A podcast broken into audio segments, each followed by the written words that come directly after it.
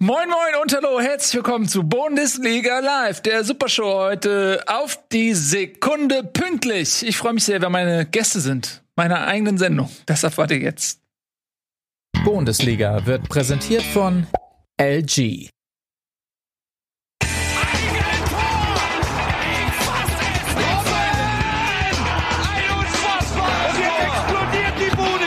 Kritisiert mir denn nicht zu viel. Das ist ein guter Mann. Schön, dass ihr da seid, Leute. Ich freue mich sehr. Bundesliga heute mit Tobias Escher im Studio. Wupp, wupp, wupp. Der Mann, der einen Pullover wie eine Raufasertapete trägt am heutigen Tag. Und mit mir außerdem, mit uns heute, Etienne Gade. Ja, guck mal, das hat funktioniert. Das hat funktioniert. Hast Hey. Guten Abend, äh, guten, ja, hallo. Guten Das Tag. wirkt so, als wenn Tag, du durch ein Fenster in unser Studio reinschaust. Ja, ähm, ich stehe auch vor, Ja. direkt, also dahinter dir ist ja so eine komische Stellwand und direkt Ja. dahinter stehe ich. Aber es ist halt gefaked, weil ich sehe euch gar nicht, aber. Ja, aber man könnte, so, man könnte, das ist so, es, echt, es fühlt sich so an. Das ist echt fantastisch. Leute, äh, ich freue mich sehr, dass ihr heute da seid. Ähm, wir haben viel zu besprechen. es ist äh, viel passiert in der Fußball-Bundesliga und ähm, vor allen Dingen haben wir gedacht, wir werden heute mal ein bisschen nostalgisch. Ich weiß nicht, ob unter euch noch Zuschauer der ersten Staffel sind. Die meisten schaffen wir innerhalb von maximal einer halben Staffel zu verkraulen. Deswegen, wir kriegen regelmäßig neue Leute, aber die meisten gehen dann auch irgendwann. Deswegen weiß ich nicht, ob noch Leute da sind, die auch in der ersten Staffel zugeschaut haben. Falls ja, dann erkennt ihr noch unseren Liebling der Woche. Ähm, den haben wir damals tatsächlich mit einem Zug ins Studio fahren lassen und Tobias Escher, der alte Teufelskerl, hatte die Idee und hat sich auch noch die Mühe gemacht, diesen Zug selbst ähm, aufzubauen. Es ist sogar noch der Originalzug aus der ersten Staffel. Absolut, ganz genau. Und wir haben sogar noch den Original-Bumper aus der ersten Staffel. Moment, hat Tobi überhaupt schon den Knopf gedrückt, um was sagen zu dürfen? ah. Gut reingequatscht. Ja, nicht schlimm. Kann ja mal Wäre passieren. auch nostalgisch, dass wir den Bumper reinquatschen. Ganz genau. Das Ähm, gehört auch dazu. aber Das wir haben einen. Bumble. Lass doch mal unseren Liebling der Woche reinfahren. Tut, tut. Tut, tut. Aber lass ihn nicht in Gleisen, ne? Stück, Stück, noch ein Stück, noch ein kleines Stück. Stopp, stopp! Bist du verrückt, Mensch? Wenn der entgleist, die ganzen Leute da drin. Unser Liebling der Woche heute. Ota Otavio. Tag. Das ist unser Liebling der Woche. Und das ist übrigens Das ist ein schönes Bild. viel dichter an äh, Spieltagsszenen kommen wir nicht. Weil wir, können- wenn ich das noch ein bisschen bewege und Geräusche dazu mache. Ah, bist du verrückt, Ottavio? Oh, signore, signore. Äh, äh, muchas, äh, faulos. Ich habe was spricht der? Spanisch wahrscheinlich, ne? Ich habe keine Ahnung. Oder Portugiesisch. Oder Portugiesisch, man weiß es nicht. das, was ich gesagt habe, nicht, dass das jetzt einen Unterschied gemacht hätte. Aber ähm, Also für mich, für mich hat der da, für mich hat der Ball gespielt in der Situation, weil er versucht an den Ball zu kommen. Er kann nichts dafür, dass der Spieler da seine zwei anderen Beine noch dazwischen stellt. Tobias, ja, Tobias hat den, hat das falsch eingepackt. nee, nee, stimmt. der Schwede. Tobias hat den Bilderrahmen falsch eingepackt. Ja. ja, aber du hast recht, ja, er spielt natürlich den Ball, das sieht man hier auch. Ähm, und er ist, aber Er jetzt, versucht es zumindest. er gibt sich wirklich Mühe, er gibt sich wirklich Mühe, den Ball zu spielen. Und leider schafft er es nicht. es nicht. Diese Szene in ihrer Gesamtheit war so großartig. Ja. Weil es war in der 93 Minute, oder was war es nicht? Also es war völlig klar, dass nach dieser Szene das Spiel abgepfiffen wird. Es stand 2 zu 1. Und er hatte bereits in diesem Spiel die fünfte gelbe Karte gesehen. Also es war sowieso völlig klar, dass er gesperrt sein wird am nächsten Spieltag. Ja. Er macht das noch. Es war völlig klar, dass er nicht an den Ball rankommt. Er macht es auch noch auf eine Art und Weise, dass du ja nicht mehr ihm so was mega Böses unterstellen willst. Er tritt ihn mir nicht von hinten in die Beine oder sowas, Ja. sondern er macht er mit Absicht diese, diese Scherenbewegung, um ihn sa möglichst sanft, zu fällen. Ja. Es war wirklich nicht mal ansatzweise der Versuch, Ball zu spielen, weil es ging Ja. ja wirklich nur darum, zu Ja. fällen. Und jetzt ist er halt gesperrt, wahrscheinlich für eine längere Zeit. Ich weiß nicht, ich habe noch gar nicht geguckt, ob was Ja. die Sperre ist. Und zweitens hat er wieder vier gelbe Karten. Ja. Das heißt, bei der nächsten gelben Karte ist er wieder gesperrt. Also quasi, du kannst noch mal ein Spiel sozusagen Also draufrechnen. Kann, kann gut sein, dass die Saison für ihn jetzt gelaufen ist, weil er nicht mehr eingesetzt wird einfach, weil das zu blöd ist wahrscheinlich auch für Herrn Glasner dann. Ja, aber auf der anderen Seite, guck mal, man kann das so sehen wie du, man kann ihm aber auch die absolute Hingabe bescheinigen. Denn das, was er da macht, das ist nicht weniger als ein persönliches Opfer. Zu vergleichen mit Michael Ballack 2002, die gelbe Karte gegen Südkorea im Halbfinale, weshalb er im Finale gegen Brasilien gesperrt gewesen war.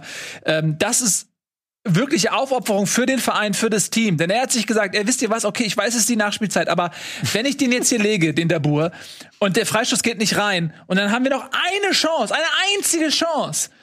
Und wir machen das 2 zu 2 und deswegen kommen wir am Ende der Saison in die Champions League. Ja, wann? Denn dann müssen dem doch ein Denkmal, ihm und seinem Schenkel, der Schenkelmuskulatur Das ein ist so Denkmal ein- bauen. wie so eine Motivation, kennt ihr diese Motivationsbilder, wo so ein Hai drauf ist und dann steht da Dedication oder so und da könnte man auch so ein, so ein Motivationsplakat draus machen, wo einfach nur Leidenschaft drunter steht. Ja, Weil Passion. diese, diese Schere, ja, Passion ist einfach, das ist ein, ein, ein Verbrechen aus Leidenschaft. Verbrechen aus Leidenschaft, das mag ich ja. Dedication. Wobei das natürlich, wenn wir jetzt mal kurz Mama- ernst sind, ist das auch eine riesige, riesige Lücke in den Regeln eigentlich, oder? Stell dir vor, er steht 1-1 und er macht dieselbe Aktion. Ja. Der Hoffenheim kriegt einen Freistoß und die rote Karte in der 93. was denen auch nichts bringt. So. Weißt du? Ja, also sagen wir mal so, es ist eigentlich absurd, dass ein Ball, der irgendwie eine Hand streift, ein Elfmeter und ein sicheres Tor oder fast sicheres Tor zur Konsequenz hat. Und so eine Aktion, nur weil sie einen Meter vor dem Strafraum ist, hat keinen Elfmeter. Zu, also eigentlich müsste man die Regel vielleicht ähnlich machen wie beim Eishockey. Vielleicht ist es beim Eishockey nicht so. Ich war nie Eishockey-Schiedsrichter, aber gefühlt ist es ja eigentlich die sichere Torverhinderung, Verhinderung, die einem einen Elfmeter geben sollte. Also um, um das irgendwie gerecht zu machen. Deswegen wär- wird es viel mehr Sinn machen, wenn man die Regel nicht auf den 16er beschränkt, sondern einfach sagt, ey, du verhinderst ein sicheres Tor, also gibt's Elfmeter. Hm. Oder? Ich fände gut, wenn es so eine, auch dann so eine Art Penalty wäre, wie beim Eishockey. Der darf Ja. alleine mit dem Ball auf den Torwart zutribbeln. Das gab's mal Das in, cool. äh, das gab's in der Amerika. Mittellinie. In der Major League Soccer haben die das gemacht. Äh, da haben die Am damals, Anfang, oder was? Echt? Ja, in Amerika, äh, als sie die Major League Soccer gegründet hatten, da waren sie sehr bemüht, den Sport interessanter zu gestalten, weil die Amerikaner den Fußball in äh, aller Regel überhaupt nicht spannend finden. Und haben sich gesagt, pass auf, was können wir machen? Und dann haben sie gesagt, wenn es unentschieden steht, dann machen wir ein Penalty-Shootout. Und zwar genau von der Mittellinie allein aufs Tor zu laufen. Wie, in, wie beim Hammer. Eishockey oder so auch. Oder beim Football gibt's ja auch eigentlich keinen, äh, beim Eishockey, doch, nee, gibt's keinen Unentschieden, gibt's Verlängerung beim Eishockey. Mhm. Und dann Ja. Penalty schießen. Ja. So waren sie. Death gibt's dann, ja. Gut, aber ähm, äh, Herr Ottavio, wir freuen uns sehr. Vielen lieben Dank. Extra für Sie haben wir diese vier Jahre alte Kategorie nochmal ausgegraben. Das haben Sie sich sehr verdient. Ähm, herzlichen Glückwunsch. Ähm, und wir machen jetzt weiter in unserem Tagesordnungspunkt. Und zwar ähm, ist auf Platz zwei der Klassiko selbstverständlich. Also muss man sich mal reinziehen. Ottavio hat es geschafft, den Klassiko auf Platz zwei zu verdrängen. Und es gibt natürlich viele Leute, die uns unterstellen, wir würden unironisch Klassiko sagen zu dem Spiel Bayern gegen Dortmund. Natürlich wissen wir das. Tut, tut, dass es kein echter Klassiko ist. Bayern gegen Dortmund. Ja, fangen wir mal an. Dortmund mit den ersten zwei Torschüssen 2 zu 0 in Führung gegangen. Hm. Das kam schon mal sehr überraschend. Zweimal hat Haaland aufs Tor geschossen, zweimal war er drin. Da hat man noch gedacht, boah, vielleicht gibt's heute eine frostige Überraschung. Und dann haben die Bayern aber im Prinzip nach dem 2 zu 0 komplett das Spiel dominiert. Dortmund hat sich nicht mehr befreien können, hat sich nach hinten reindrängen lassen, hat kaum noch für Entlastung sorgen können. Und äh, folgerichtig sind die Bayern noch vor der Pause zum Ausgleich gekommen. Durch ähm, Lewandowski zweimal, einmal aus dem Spiel, einmal nach einem Elfmeter. Und in der zweiten Halbzeit hat äh, Bayern auch das Spiel dominiert und haben dann am Ende auch verdient gewonnen. 4-2 klingt jetzt höher, als es war. Es war das, gerade das letzte Tor fiel dann ja kurz vor Schluss. Wenn Dortmund Otavio gehabt hätte, würde es 3-2 stehen. Aber sie hatten halt kein Otavio. Das stimmt, ja. Ja. Ja, man muss natürlich sagen, dass auch sehr unglücklich äh, gelaufen ist, dass dann Haaland in der 65. Minute oder so oder 60. Minute raus musste. Ja. Und äh, da sieht man schon auch dann einen Unterschied, was die, die Bank angeht. Also wenn während die Bayern Nabri einwechseln, wechsel, wechselt Dortmund dann halt Tigges ein. Also es ist halt schon, da sieht man schon, dass Dortmund in der Breite, zumindest nicht auf allen Positionen, wirklich ähm, Weltklasse besetzt ist. Und man muss halt natürlich einfach auch den Vorwurf machen, dass äh, Dortmund im Prinzip versucht hat, 70 Minuten lang einfach nur das Ergebnis zu halten und zu verwalten. Und das finde ich ja schon sehr verwunderlich, weil man weiß natürlich, dass das schwierig wird, weil dass die Bayern irgendwie noch mal ein Tor schießen werden in 70 Minuten ist jetzt nicht so unwahrscheinlich und spätestens dann hast du ähm, Volldruck. Also insofern ähm, ja, war das ein bisschen äh, unglücklich. Ich meine, sie hätten auch, sie hatten auch die Chance, das 3-0 zu machen. Dann wäre es vielleicht auch noch mal anders geworden. Aber für mich komplett unverständlich, dass Dortmund äh, plötzlich dann nur noch zwei Busse geparkt hat und sich komplett aufs Kontern beschränkt hat. Dass das gegen die Bayern nicht gut geht, das weiß man eigentlich. Ja, man muss so ein bisschen, bin ich voll bei dir, äh, auch nochmal den Aspekt, den du auch äh, zum Personal angeführt hattest, ein bisschen ausweiten. Denn das reduziert sich ja nicht nur auf äh, Haaland, der durch Tigges ersetzt wurde, sondern äh, Sancho, der überragend gespielt hat in den letzten Wochen, ähm, fällt jetzt ähm, nicht nur gegen die Bayern, sondern länger noch aus, weshalb auch unsere Kickbase-Saison entschieden ist de facto. Ähm, und dann ist Guerrero, der auch stark gespielt hat, der ähm, zwar in der Viererkette nicht ganz so viele offensive Akzente setzt wie in der Fünferkette, aber trotzdem ähm, ja unglaublich wichtig ist für die Mannschaft. Der ist auch ausgefallen, fällt eventuell auch gegen Sevilla aus. Ähm, dann hattest du mit Hazard, mit Nico Schulz, zwei Spieler, die aus langen Verletzungen kamen, die eigentlich überhaupt nicht drin waren, auch Sagadu, also drei Spieler im Prinzip, die aus langen Verletzungen kamen, die nicht wirklich Match, also die nicht wirklich im, im, im äh, Fußballalltag sind sozusagen. Meunier, ähm, der hat auch jetzt in letzter Zeit oftmals das Nachsehen gegenüber äh, Morel gehabt. Hm. Frage ich mich, warum nicht gegen die Bayern, denn so stark hat er auch nicht gespielt. Also auch Dahut ist jetzt im Kommen, aber hat davor auch lange nicht gespielt. Also das war jetzt auch nicht so, sag ich mal, die Bestbesetzung der Dortmunder. Naja, ich würde den Vergleich dann, dass Dortmund in dieser aktuellen Saison in München nicht gewinnen muss, ist, glaube ich, okay. Und dass sie auch schon bessere Spielzeiten hatten, aber ich glaube, du konntest halt vieles von dem ausmachen, ähm, weswegen es bei Dortmund diese Saison nicht läuft. Auch wenn du es mit anderen Teams, die in München aufgetreten sind, vergleichst. Weil im Grunde hat dieses Spiel ja eigentlich sehr stark an das Main-Spiel erinnert. Mainz ist ja auch früh mit 2-0 in Führung gegangen, hat mhm. dann den Druck hochgehalten in der ersten Halbzeit und hat dann nach der zweiten Halbzeit, in der zweiten Halbzeit sich abschießen lassen mit 5 zu 2. Und Dortmund hat halt gar nicht anders, anders gespielt als Mainz. Und das ist das, was mir als Dortmunder Stelle Sorgen machen sollte. Weil die sich ja völlig ohne Not nach 10, 15 Minuten komplett einfach in den eigenen Strafraum zurückgezogen haben und gar keine Akzente mehr gesetzt haben. Und die Bayern sind ja defensiv anfällig. Das haben viele andere Teams bewiesen. Und wenn du das dann vergleichst mit einer Frage, wie zum Beispiel Eintracht Frankfurt aufgetreten ist ähm, gegen die Bayern, wie aber auch Gladbach aufgetreten ist, die haben den Druck länger hochgehalten und vor allen Dingen hochgehalten, auch noch nachdem sie in Führung gegangen sind. Und dieses 1 zu 2 ist für mich sinnbildlich, weil das nicht so ist, dass da Bayern irgendwie eine besonders mega geile Kombination macht, sondern Dortmund erobert den Ball in der eigenen Hälfte. Der Hut pölt den einfach irgendwie ähm, völlig ambitionslos lang nach vorne. Die Abwehr rückt nicht raus. Du willst halt überhaupt nicht irgendwie auf dem eigenen Strafraum wegkommen, sondern nur die verharren da hinten. Zehn Sekunden später sind die Bayern wieder da kombinieren zwei, dreimal.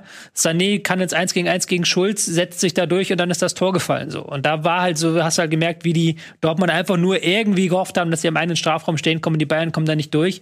Und wenn du eins gegen die Bayern weißt, ist, dass wenn du lang genug am eigenen Strafraum stehst, dass sie dann irgendwann durchkommen. Weil das ist ja das, was die Bayern Woche für Woche für Woche für Woche machen müssen, was sie auch aus dem FF beherrschen. Da haben das halt wirklich Mannschaften wie Frankfurt, wie Gladbach, haben sich äh, deutlich besser angestellt. Und auch wenn das nicht die AL von Dortmund war, würde ich schon sagen, dass Dortmunds Anspruch sein muss, sich gegen die Bayern besser anzustellen als manch andere Teams aus der Bundesliga und nicht halt am Ende damit vier ja, Torschüssen rauszugehen. Zumal mit einer 2-0-Führung, das darf man einfach nicht mhm. vergessen. Also, wenn das der Matchplan gewesen wäre, ähm, bei, beim 0-0, das wäre ja noch schon, schon fragwürdig gewesen. Aber beim Stand von 2-0, völlig unverständlich. Da musst du äh, dann mit breiter Brust meiner Meinung nach ähm, ins Pressing gehen, da musst du Druck machen, da musst du aufs dritte Tor gehen äh, und die Bayern sich nicht entfalten lassen. Und das haben sie überhaupt nicht gemacht. Und das, also, fand ich sehr, sehr komisch. Also, naja. Und auch, ich finde auch dann am Ende, wenn dann diese zwei Tore auch sehr äh, natürlich, also zumindest das letzte Tor dann auch noch mal ähm, vielleicht nicht überbewertet werden darf. Aber es zeigt halt auch diesen Killerinstinkt, den ich wieder bei den Bayern gesehen habe, den wir hier schon oft besprochen haben, ähm, wie die dann noch beim Stand von 4-2 in die Zweikämpfe gegangen sind, hinterhergerannt sind. Das hatte auch so ein bisschen was von, ähm, ja, ich habe dann wie so ein Boxer gesehen, der sich Respekt verschaffen will, der sich so gesagt hat, ja, wenn du auf den Thron willst, dann musst du aber mehr bieten. Das, so wirkte das auf mich. Da haben die Bayern haben einfach, ähm, ja, haben da auch Dortmund ein bisschen abgekocht und dann auch die Interviews dann nach dem Spiel so von Reus und so, das wirkte alles nicht so schrecklich souverän. Dann da so noch eine halbe Stunde danach noch irgendwie rumzuheulen wegen diesem vermeintlichen Tackle da. Ähm, also Emre Can ist ja jetzt nun auch kein, kein Fliegengewicht und ähm, ich bin eigentlich froh, wenn solche solche ähm, Zweikämpfe nicht abgepfiffen werden und dann da nach dem Spiel sich so hinzustellen als Marco Reus, finde ich, da verkauft er sich und Dortmund unter Wert. Da musst du dich hinstellen und sagen, ja, wir haben uns heute den Schneid abkaufen lassen und nicht den, ähm, nicht das Problem, dass der Schiri war nicht das Problem meiner Meinung nach. Auch wenn ich auch finde, dass er ein bisschen mehr für Bayern gepfiffen hat in, in so 50-50-Situationen, aber ähm, das war trotzdem nicht der ausschlaggebende Grund. Bin ich auch bei dir, mhm. auf jeden Fall. Ähm, Gerade in Kombination mit dem, was Tobi gesagt hatte, dass man eben wirklich auch nach dem 2-0 einfach komplett das Offensivspiel eingestellt hat. Ähm, und dann muss man vielleicht auch so ein bisschen die Souveränität haben als Captain, der so lange dabei ist, Nationalspieler, dass man da ein bisschen äh, selbstkritischer ist, denn die Bayern haben dieses Spiel verdient gewonnen. Das muss man einfach so sagen. Dortmund hatte jetzt auch nicht mehr, abgesehen von dieser Chance zum 3 zu 0 ähm, nach einem misslungenen Pass von Meunier, hatten sie jetzt auch nicht mehr diese großen Chancen. Ja. Ne? Wobei, Äh, diese ja. Szene ist auch wieder so ein bisschen sinnbildlich, weil Meunier will den Pass da spielen, spielt ihn schlecht, keine Frage, aber es ist auch niemand im Rückraum zum Beispiel gewesen. Das Ja. war dann wieder so ein Drei-Mann, zwei, Drei-Mann-Konter, wo du, wenn du den halt mit vier, fünf Mann ausspielst, dann ist da, hast, erhöhst du einfach die Chancen, weil er dann, weil es dann halt eben, ich glaube, Kimmich hat den Ball abgefangen oder wer hat den Pass abgefangen oder war es Alaba, ich weiß es gar nicht mehr genau. nicht. Der, der hat ja keine Chance, das abzufangen, wenn der Gegner da ein, zwei Spieler mehr hat, weil allein schon, weil er mehr Optionen abdecken muss. Ja, und vielleicht auch so ein Abpraller oder so kann, Ja. äh, kann er mal reingehen. Äh, Aber was, da hat halt jeglicher Mut gefehlt. ja. Genau. Ähm, und ich glaube auch nochmal zu dem, was Eddie gesagt hat, die, der Unterschied vielleicht auch, wenn Bayern gegen Mainz oder gegen Frankfurt oder Bielefeld spielt, zum Borussia Dortmund-Spiel, ist, dass halt Dortmund eigentlich immer so als der Konkurrent der Bayern wahrgenommen wird, als der einzige Verein, der die zumindest ein bisschen ärgern kann. Äh, Und die Bayern haben, glaube ich, eine ganz andere Lust, Dortmund in die Schranken zu weisen, als gegen andere Mannschaften. Das ist einfach aus der Geschichte der beiden Clubs hervorgegangen. Ähm, das ganze Theater drumherum, der, der, die beiden Vereine waren lange zerstritten. Die ganzen Wechsel der Spieler hin und her, Watzke versus Rummenigge und so weiter. Ähm, also ich glaube schon, dass die Bayern auch mehr Bock haben, äh, bis zur letzten Minute gegen, gegen Dortmund zu zeigen, wer Herr im Haus ist, als gegen vielleicht eine andere Mannschaft. Das ist nochmal so, lass es fünf Prozent mehr sein, die die Bayern da nochmal abrufen können. Ähm, genau, aber was man, glaube ich, bei Dortmund sagen kann, ist, man hat nicht die Qualität gegen Bayern in Bestbesetzung und Bayern vor allen Dingen auch in Bestbock.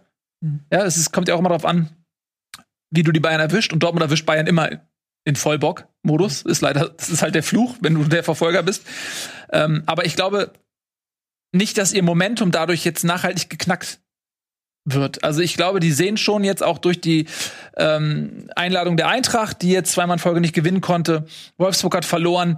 Also die sehen die Champions League schon noch aus, mit bloßem Auge, ohne Fernglas. Und deswegen glaube ich, dass, dass sie sich davon jetzt nicht komplett ähm, aus, dem, aus dem Momentum rausbringen lassen. Wobei ich echt sagen muss, dass natürlich äh, Sancho und Guerrero brutal fehlen Mhm. für das Spiel. Bin ich auch gespannt, wie sie das jetzt in den kommenden Wochen auffangen wollen. Wobei sie jetzt wieder einfache Gegner haben und da ist jetzt wieder eine ganz andere Frage äh, angesagt. Jetzt müssen sie wieder gegen Hertha, gegen Köln. Champions League klammern jetzt mal aus, müssen sie wieder eher defensive Gegner knacken. Da bin ich mal gespannt, wie sie das wieder machen. Genau. Aber es war, ich fand es halt, wie gesagt, ich hatte nicht gedacht, dass Dortmund da gewinnen kann, aber es kam mir auch ein bisschen auf das Wie an und das Wie fand ich so ein Stück weit bezeichnend für diese Dortmunder Saison, weil es da hat sich halt sehr vieles von dem fortgeschrieben, was wir wieder sagen. Es fehlt die breite Brust, es fehlt der Mut, es fehlt die offensive Idee, es fehlt auch so ein Stück weit diese, diese Selbstgefälligkeit, die man ja bei Bayern so als Arroganz auch auslegen kann, aber einfach, dass du nach so einem Spiel halt sagst, ey, wir sind fucking Borussia Dortmund, ist egal, was der Schiedsrichter pfeift, wenn wir 2-0 führen, dann müssen wir ein Spiel gewinnen, so. Und Ja. nicht halt dann mit drei, vier Mann auf den Schiedsrichter einprügelst. Auch wenn ich persönlich finde, das von Sani war ein Foul, aber trotzdem. Ähm, sowas hörst du halt von den Bayern nicht, weil bei den Bayern halt logisch ist, dass sie halt das Ding gewinnen müssen, egal wie der Gegner heißt. Ja. Und nach 2-0 Führung ist recht, so. Ja, du machst dich selber klein, du gibst Ja. dich selbst äh, in eine Opferrolle Mhm. des Underdogs, des Benachteiligten. Ähm, das ist ja so eine Karte, die spielen normalerweise wirklich ganz kleine Clubs. Ja. Und in dem Fall spielt sie Dortmund und das ist eigentlich ähm, dem Club nicht angemessen, finde ich auch. Aber gut, er ist auf der anderen Seite, muss man sagen, der ist natürlich auch hoch emotionalisiert, kommt aus diesem Spiel raus und da muss man vielleicht auch nicht immer alles zu sehr auf die Goldwaage legen. Ähm, zeigt ja zumindest, dass, dass er emotionalisiert ist. Das ist ja auch vielleicht nichts Schlechtes. Ähm, ja. und die Bayern haben natürlich durch die Schwächeperiode jetzt einen Titelkampf zugelassen und sind deswegen auch gefordert, in jedem Spiel, auch in der Bundesliga 100 Prozent zu geben. Ähm, bei Leipzig ist nur zwei Punkte hinter ihnen und ja, das, äh, dieses Ausruhen, was, ma- was wir vielleicht vorher gedacht hatten, noch, die können sich jetzt, wenn die Champions League kommt, wenigstens mal ein bisschen ausruhen oder rotieren oder so. Nee, das äh, gibt's jetzt halt nicht mehr. Ähm, genau. Und äh, was Dortmund vielleicht so ein bisschen trösten wird, DFB-Pokalauslosung, man spielt zu Hause gegen Kiel. Heimspiel gegen Zweitligisten. Hätte schlimmer kommen können. Ne? Hätte auch auswärts sein können, hätte auch Leipzig sein können. Hätte auch ein bisschen leichter sein können mit Bremen. Mhm. Aber denke ich, es wird für, fürs Pokalfinale reichen. Also ich glaube, Dortmund wird, äh, das will ich eigentlich sagen, wird im DFB-Pokalfinale spielen und sie werden vermutlich gegen Leipzig spielen. Die haben sie schon geschlagen in der Liga. Mhm. Also es ist absolut realistisch, dass Dortmund dieses Jahr einen Titel holt. Und wenn sie DFB-Pokalsieger werden, was natürlich noch zwei Spiele entfernt ist, aber es ist nicht unrealistisch, ähm, dann wäre das keine so schlechte Saison. Natürlich, wenn sie die Champions League verpassen, dann wäre das natürlich ähm, ein Sieg mit, mit Beigeschmack. Aber wenn, lass sie Vierter werden und den DFB-Pokal holen, dann gehen sie auf jeden Fall ähm, nicht auf einer Mollnote in die Sommerpause.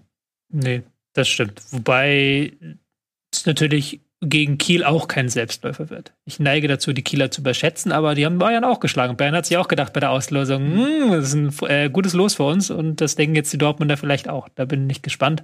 Und Leipzig ist aber für mich momentan natürlich in der aktuellen Form klar über den Dortmundern anzusiedeln. Aber das kann sich ja noch ändern. Das Pokalfinale ist dieses Jahr aber, glaube ich, relativ früh, oder? Das ist noch vor Hast du gerade, ich habe ich hab, äh, Leip- gesagt, Leipzig ist vor den Dortmund anzusiedeln? Ja, ist ja logisch. Qualitativ. Ja, er sagt ja auch die Tabelle aus. Es ist ja, die Tabelle, Tabelle lügt ja nicht. Und die Leipziger spielen mit den Bayern um die Meisterschaft gerade und Dortmund spielt darum, irgendwie noch Anschluss an äh, Platz 4 zu halten. Das ist ja schon ein Unterschied. Ja, aber sie haben wiederum gegen Leipzig das letzte Spiel gewonnen. Ja, das stimmt. War das aber noch unter. unverdient. War das mit Terzic noch? Ja, gewonnen? das war unter Terzic. Ja. Also, und die Bayern, wenn Dortmund, wenn die Verletzten zurück sind, wird auf ein Spiel auf Augenhöhe. ich glaube, das Pokalfinale ist dieses Jahr sehr Versuch, früh. Versucht ihr gerade die Zukunft vorauszusagen? Ja, Ist das ein Problem für dich? Glaskugel lesen. Nein. Warum? Weil ich das wusste. Nein. Siehst du? Am Hast du schon 13. gesagt. Mai haben wir schon das Pokalfinale dieses Am Jahr. 13. Mai. Hm. Ja, äh, kleine Randnotiz noch vielleicht, ähm, bevor wir uns dann vom ähm, Spitzenspiel hier verabschieden. Thomas Müller wird zur Europameisterschaft fahren und auch gesetzt sein. Da setze ich mich mal, wie sagt man, ins in die äh, Zeitmaschine. Hm. Und prognostiziere das. Das war so ein bisschen aus dem Interview herauszuhören, was Löw gegeben hat, der sonst immer kategorisch ausgeschlossen hatte, dass einer der drei Ausgeboteten noch mal kommen soll. Ja, da muss man, ja, wenn man einen so einen Umbruch äh, vollzieht, dann muss man den auch durchziehen. Ich weiß, ich kann kein Schwäbisch, Badisch, was spricht der Mann? Keine Ahnung. Jedenfalls ähm, hat er die Tür jetzt doch sehr weit aufgemacht. Müller ist mit einem Stollenschuh durchgeschlüpft schon und hat gesagt, er hat Bock. Also wird's auch so kommen. Bin ich gespannt, wenn er da mitnimmt, dann ob er dann Ja, Müller auf. Boateng und Hummels auch noch mitnimmt oder nicht. Ja. Ist vielleicht natürlich auch ausgelöst dadurch, dass jetzt die Länderspielperiode, die ja eigentlich in drei Wochen oder zwei Wochen ist, Mhm. ziemlich in Frage steht, weil die meisten ähm, Clubs die Spieler nicht abstellen wollen. Gerade die englischen Clubs haben schon gesagt, sie stellen gar nichts ab. In Südamerika wurden die WM-Qualifikationsspiele schon abgesagt, weil sie eben gesagt haben, wir kriegen keine Spieler ran aus Europa.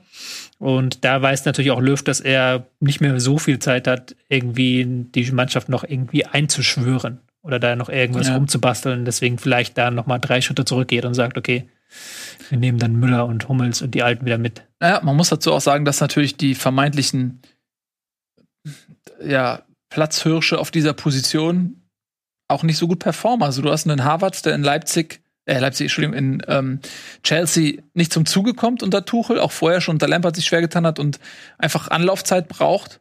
Ähm, Ähnliches gilt für Werner, der zwar jetzt mehr Spielpraxis bekommt als ein Harvards, aber ähm, der war ja schon einfach 10 auch so ein bisschen eingeplant. Hm. Ähm, ja, und wenn du jetzt siehst, wie Müller performt und wie die anderen nicht performen, ist das die logische Konsequenz. Wenn du nach Leistung aufstellst und wenn du das Turnier als solches ernst nimmst und, und nicht als Vorbereitung für die WM siehst, dann kommst du nicht an Müller vorbei. Und dann musst du eigentlich spielen mit äh, Nabri, Müller, Mhm. ähm, Sané, Kimmich, Goretzka. Ja. Musst du die Bayern-Achse spielen lassen. Und dann vielleicht auch einen Boateng, Hummels, keine Ahnung. Aber Müller, glaube ich, wird auf jeden Fall mitfahren. So, ihr Lieben, wir machen jetzt einen einzigen Superspot, der ist relativ schnell vorbei und dann geht's hier direkt weiter. Ist doch super, oder?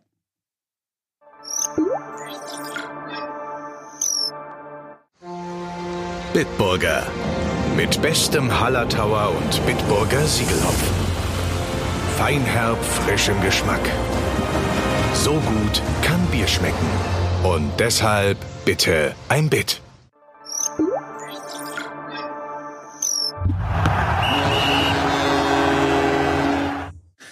Herzlich willkommen zurück, Bundesliga live. Ich habe doch gesagt, es geht schnell und wir machen weiter mit Leipzig. Die haben wir gerade schon mal so ein bisschen angesprochen, als es um das DFB-Pokalfinale und das Titelrennen geht. Und deswegen bleiben wir jetzt mehr direkt bei denen. Äh, die hatten eine Pflichtaufgabe zu erfüllen und die haben sie auch gelöst. 13 wobei Freiburg als Pflichtaufgabe zu betiteln ist eigentlich auch nicht fair. Aber sie haben sie sehr souverän gelöst, diese Aufgabe 3 zu 0 im Breisgau gewonnen. Und wie schon letzte Woche angesprochen, bei Leipzig hat man wirklich das Gefühl, die sind jetzt im absoluten Verfolgermodus, bei denen, ähm, die sehen auch schon das Ende der Saison, die sehen den möglichen Titel, die wissen drei Punkte mit Torverhältnis bereits eingerechnet, was besser ist für die Bayern. Kann man äh, auf Platz eins springen und äh, das siehst du auch vielleicht so ein bisschen, wurde wenig rotiert. Mhm. Ja, also die nehmen das wirklich ernst und die sind komplett mit Schaum vom Mund. Mhm. Besonders halt ähm, auffällig beziehungsweise besonders bezeichnet fand ich, dass sie gegen Freiburg gespielt haben. Und Freiburg ist ja für ihre Giftigkeit, Galligkeit bekannt, dafür, dass sie Ball stehlen wollen und so weiter. Und dann ist es aber Leipzig, die mit ähm, zwei Balleroberungen aus dem wirklich starken Pressing heraus die Tore einleiten. Das war ja nicht so, dass sie die, die hatten zwar viel Ballbesitz in der ersten Halbzeit, aber das hat auch dann gegen kompakte Freiburger nirgendwo hingeführt. Und dann waren sie in diesen Defensivmomenten aber trotzdem da und haben den Ball dann jeweils erobert und haben dann die ähm, 2-0-Führung sich verdient, auch mit diesem ähm, Ballgewinn im Pressing. Und dieses Pressing ist ja sowieso ihre absolute Stärke diese Saison. Hm? Ja, ich finde halt, äh, was auffällig war, war, dass Kampel wieder am Start war und hm. halt überragend gespielt hat. Und ähm, ja, quasi den Wegfall von Sabitzer so ein bisschen ähm, ja, überspielt hat fast schon, weil er so gut war und äh, man das Gefühl hat, er ist schon irgendwie seit Ewigkeiten wieder in dieser, in dieser Startelf. Und ähm, ja, das hat er einfach wirklich gut gemacht. Für mich auch so ein bisschen der Spieler des Spiels und ähm, ein ganz schön tolles Comeback gefeiert. Aber generell ein ziemlich starker Auftritt von Leipzig, fand ich. Ja, schließe ich mich an. Mhm. Ja, die sind, wie gesagt, die wollen, die haben Blut geleckt, die wollen jetzt im Endspurt der Saison. Man spielt jetzt ja ähm, gegen Liverpool. Das Hinspiel hat man 2 zu 0 verloren. Was höher klingt, als der Spielverlauf sich dargestellt hatte. Es war insbesondere ein individueller Fehler von Sabitzer. Ähm, und wenn man sich Liverpool mal anschaut in der, in der Premier League, die haben mit sechs Heimniederlagen in Folge. Davor war Liverpool 27 Jahre lang unter Klopp unbesiegt an der Enfield Road. Und jetzt sind sie komplett im Krisenmodus ähm, die waren ja zu Beginn des Jahres, glaube ich, noch auf Platz 1. Hm. Und jetzt sind sie, also verlieren sie die Champions League-Ränge hm. aus dem Blick. Also da geht was. Und jetzt auch noch ein Heimspiel. Gegen Leipzig, Heimspiel äh, gegen, gegen, gegen Leipzig, ne? Heimspiel in Budapest. Budapest. Ja. Ich meine nur, also dass äh, man man denkt so, ja, die sind jetzt vielleicht doch noch eine Nummer zu groß, aber ey, so deutlich war das jetzt auch nicht, wie das Ergebnis vom. Deswegen, also rein theoretisch könnten sie das vielleicht auch noch schaffen. Dann tanzen sie auf drei Hochzeiten. Ähm, das ist für die vielen Leipzig-Fans da draußen, glaube ich, eine ganz gute Saison bis dahin. Ja, äh, für das Titelrennen wäre es vielleicht sogar spannender, wenn Leipzig rausfliegt und dann nicht mehr eben diese Dreifachbelastung hätte, sondern nur ja. noch das eine Pokalspiel dann. Aber kann man schon sich vorstellen. Wobei Liverpool dann so ein bisschen dank dieses 2 zu 0 Auswärtserfolgs die dankenwerte Aufgabe hat, wenn sie jetzt ein Tor schießen ja. nach Konter, was sie in der Premier League eher selten können und was sie jetzt vielleicht gegen Leipzig können, dann ist das Ding eigentlich gelaufen schon. Aber wie absurd, dass diese Auswärtsregel eigentlich ja, ist, ne? also äh, sehr absurd. In, in, so einem Fall. Also. Ja. Vor allen Dingen, weil jetzt auch noch Leipzig muss ja quasi dafür bezahlen für das Spiel, ja. weil, weil diese Mutation halt in England, das ist sehr, also es ist ein eigenes Thema, es ist sehr ähm, seltsam. Naja, aber es ist einfach so, dass es gibt ja diese, diese ähm, Corona-Modifikation, ähm, in Mutation in England und das ähm, also sie dürfen nicht einreisen oder es wäre mit einer langen ähm, Quarantänephase verbunden dann, sodass äh, quasi ähm, Liverpool gesagt hat, okay, man trägt das Rückspiel auch in Budapest aus, aber ähm, Leipzig muss quasi die Kosten eben dafür tragen. Was ja nicht ganz, aber es ja, aber sie müssen irgendwie, aber sie müssen über eine Million, irgendwie, ich glaube 1,5 oder oder was oder fast zwei Millionen irgendwie irgendwie so um den Dreh müssen sie zahlen. Finde ich ein bisschen absurd. Muss ein paar Premium abgeben, ja. Also es ist, es ist sehr absurd, diese ganze Regelung. Aber ich glaube, dass ähm, RB Leipzig vor allen Dingen dank der Defensive in der Liga so gut dasteht. Äh, mit 20 Gegentoren ist klar, haben ja keinen Torschützen vorne drin. Das ist ja eher Problem, auch wenn Kunko momentan so ein bisschen dabei ist, diese Lücke zu füllen. Mhm. Ähm, entsprechend kann ich mir vorstellen, so ein Champions League aus und dann nochmal auf die Liga richtig fokussieren. Das wäre, glaube ich, im Sinne der Bundesliga, im Sinne der Spannung ganz interessant. Ja, das glaube ich auch. Also es bin ich bei, das würde dem Titelkampf sicherlich nicht schaden, wenn Leipzig sich ein bisschen mehr darauf konzentrieren Aber lass uns mal weiter galoppieren. Ich glaube, Ja. dem Spiel haben wir alles gesagt, aber wir können ja noch ein bisschen oben bleiben in der Tabelle, würde ich fast sogar sagen, oder? Ja, das finde ich eine sehr gute Idee. Dann bleiben wir doch ähm, bei Wolfsburg. Wir gehen, gehen nach Wolfsburg. Die haben sich das aufgrund ihrer Tabellensituation verdient, dass wir da mal hingucken. Die haben gegen Hoffenheim gespielt. Hm. Hoffenheim ja so ein bisschen die Wundertüte, die auch gerade zu Beginn der Saison viele Ausfälle Corona-bedingt hatten, war eine der ersten Mannschaften, die das richtig hart getroffen hat. Neuen Trainer, äh, konnte gar keine Stammformation finden, haben lange unten drin ge gehangen, haben oftmals auch sich nicht belohnt für gute Spiele und so weiter. Der Trainer stand zwischendurch wohl auch mal so ein bisschen zur Debatte, zumindest in der Öffentlichkeit. Intern vielleicht gar nicht so sehr. Äh, und jetzt im, äh, irgendwie in der zweiten Saisonhälfte schaffen sie es dann doch ein bisschen, die Qualität auch auf den Rasen zu bringen und haben gegen Wolfsburg tatsächlich auch verdient gewonnen, muss man sagen. Äh, sind einzeln in Führung gegangen, dann kam Wolfsburg zurück durch einen Konter. Weghorst durfte 40 Meter lang allein aufs Tor zu laufen. Fragt man sich, wo, wo war Otavio in dem Moment? Ähm, der Hoffenheimer Otavio, wo war er? Ähm, und äh, dann nach dem 1-1, eigentlich war Wolfsburg zu der Phase eigentlich fast ein bisschen besser noch als Hoffenheim und dann kam Hoffenheim dann etwas überraschend zum 2-1, aber alles in allem war das durchaus verdient und bei Wolfsburg hatte man vielleicht das Gefühl, die waren so nach dieser Pokalschlacht gegen Leipzig noch vielleicht noch nicht ein bisschen müde. Ja. Ja, würde ich jetzt auch sagen, dass das, man hatte das Gefühl, dieses Esprit, gerade im Spiel gegen den Ball, was ja äh, Wolfsburg so auszeichnet, das hat gefehlt.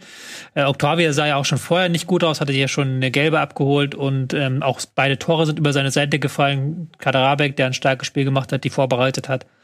Ähm, das war nicht der Tag von Wolfsburg und es war klar, dass mal wieder so ein Tag kommen musste. Jetzt natürlich die Frage, ob das, man hatte schon das Gefühl, dass sie müde waren, einfach nach diesem Spiel gegen Leipzig, dass sie das nicht so gewohnt sind wie andere Teams vielleicht, ne, ähm, ein Spiel unter der Woche zu haben.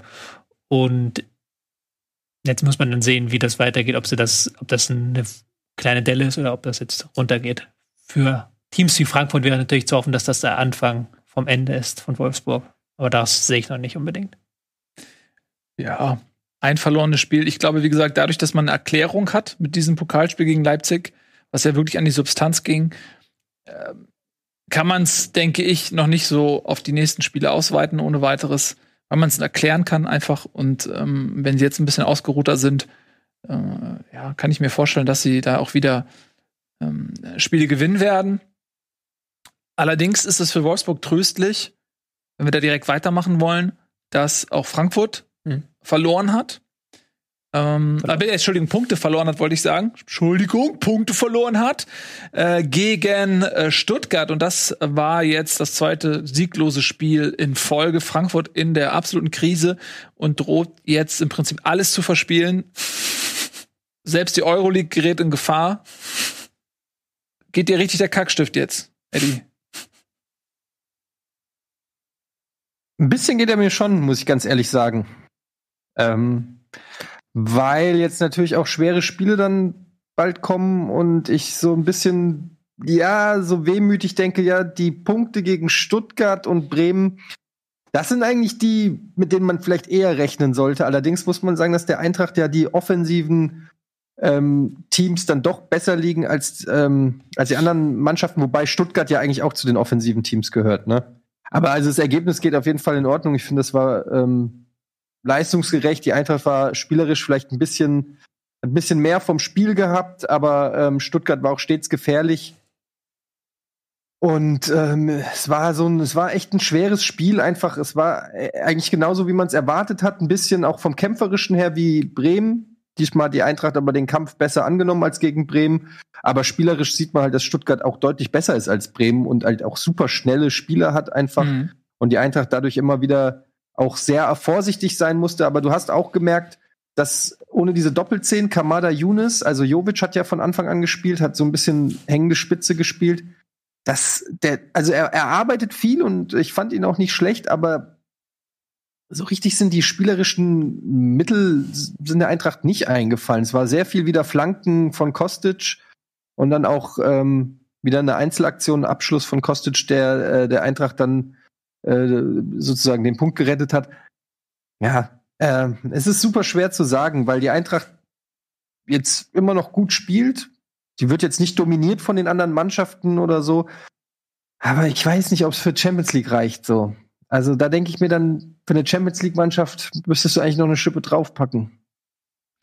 Wie seht ihr das? Ja, also das waren jetzt natürlich wirklich bockstarke Wochen. Ähm, aber du siehst auch da, wenn mal ein Puzzleteil fehlt, in dem Fall Kamada, dann ist das vielleicht auch direkt ein bisschen was anderes. Ähm, Stuttgart ist jetzt ja auch nicht irgendwie ein Karnevalsverein, die haben das auch gut gemacht, haben auch gute Leute. Kostic ist halt immer ein Faktor, ne? Der hat ja im Prinzip exakt das gleiche Tor zweimal geschossen. Da siehst du, dass es kein Zufall ist. Das erste war ein paar Zentimeter abseits, äh, allerdings auch schon vier Stationen zuvor. Ja, also das war auch ein bisschen Pech in dem Fall. Ähm, also ich sehe sie auf jeden Fall nach wie vor im Wettbewerb. Das Ding ist, die Mannschaften, gegen die sie dann noch spielen, die großen Mannschaften, mit Ausnahme der Bayern, die sie ja wirklich dann auch glücklicherweise in der Phase erwischt haben, die sehr dankbar war, weil sie da großen Vorsprung hatten, die Bayern, und vielleicht auch ein bisschen im Formtief waren. Wenn du jetzt gegen die Bayern spielst, würdest, glaube ich, würde ich nicht mehr sagen, die Eintracht gewinnt da. Wenn du jetzt in, diesem, in dieser Phase der Saison, wo der Titelkampf offen ist, glaube ich, hätten sie das Spiel nicht gewonnen. Ähm, aber das, das ist natürlich so Spielchen, die kann man, das kann man einfach sagen. Aber also sie haben gegen sie gewonnen und sie waren auch besser. Also ich finde das immer so ein bisschen blöd, sowas zu sagen, ehrlich gesagt. Weil das schmälert immer dann auch die Leistung von der Eintracht. Die Eintracht gewinnt immer nur gegen die Bayern, wenn die Bayern scheiße ja, sind, wenn sie in der Krise sind, wenn leid, sie aus einem so schwachen Spiel kommen oder so. Aber das ist ja nee, nicht so persönlich. Nicht. Du hast, hast du das Spiel gesehen? Ja, da musst du ja nicht persönlich sein. Ich sag ja, das meine ich ja nicht persönlich gegen dich oder so oder gegen irgendwelche Eintracht-Anhänger. Äh, ähm, ähm, meine Meinung ist, wenn die Bayern 100% auf den Platz bringen, dann gewinnt keine Mannschaft in der Bundesliga gegen die Bayern. Das, das ist einfach meine Meinung und, und ich habe ja vor dem Spiel auch gesagt, dass ich glaube, dass Frankfurt gewinnt gegen die Bayern und das lag nicht nur daran, dass Frankfurt super gut drauf war, sondern es lag einfach daran, dass die Bayern nicht gut drauf waren. Und ich habe einfach das Gefühl, dass die Bayern ähm, seit sie äh, den Atem aus Leipzig im Nacken spüren, einfach merken, oh shit, wir müssen uns wieder ein bisschen mehr Mühe geben, Leute. Ähm, und dazu kommt, dass vielleicht auch ein Sané wesentlich stärker spielt als zu der Zeit, der so ein bisschen auch jetzt mehr Spielpraxis bekommt und häufiger äh, eher einen positiven als negativen Unterschied macht. Ähm, so, das sind so Kleinigkeiten. Äh, Goretzka ist wieder da, äh, Kimmich äh, ist wieder besser im Spielbetrieb mit drin und so weiter. Also es tut mir leid, ich meine das nicht böse gegen, gegen die Eintracht oder so, aber ich bin einfach wirklich der Meinung, wenn die Bayern ernst machen, dann verliert einfach jede Mannschaft. Und von daher meine ich, dass eben Frankfurt auch ein bisschen ähm, das ähm, Fortune hatte, zu, zu einem Zeitpunkt in die Bayern zu spielen, in dem sie einfach nicht so gut drauf waren. Ähm, soll nicht die äh, Leistung der Frankfurter schmälern. Wie gesagt, ich habe es ja auch vor dem Spiel damals schon so gesagt, dass ich glaube, dass äh, Frankfurt gewinnt.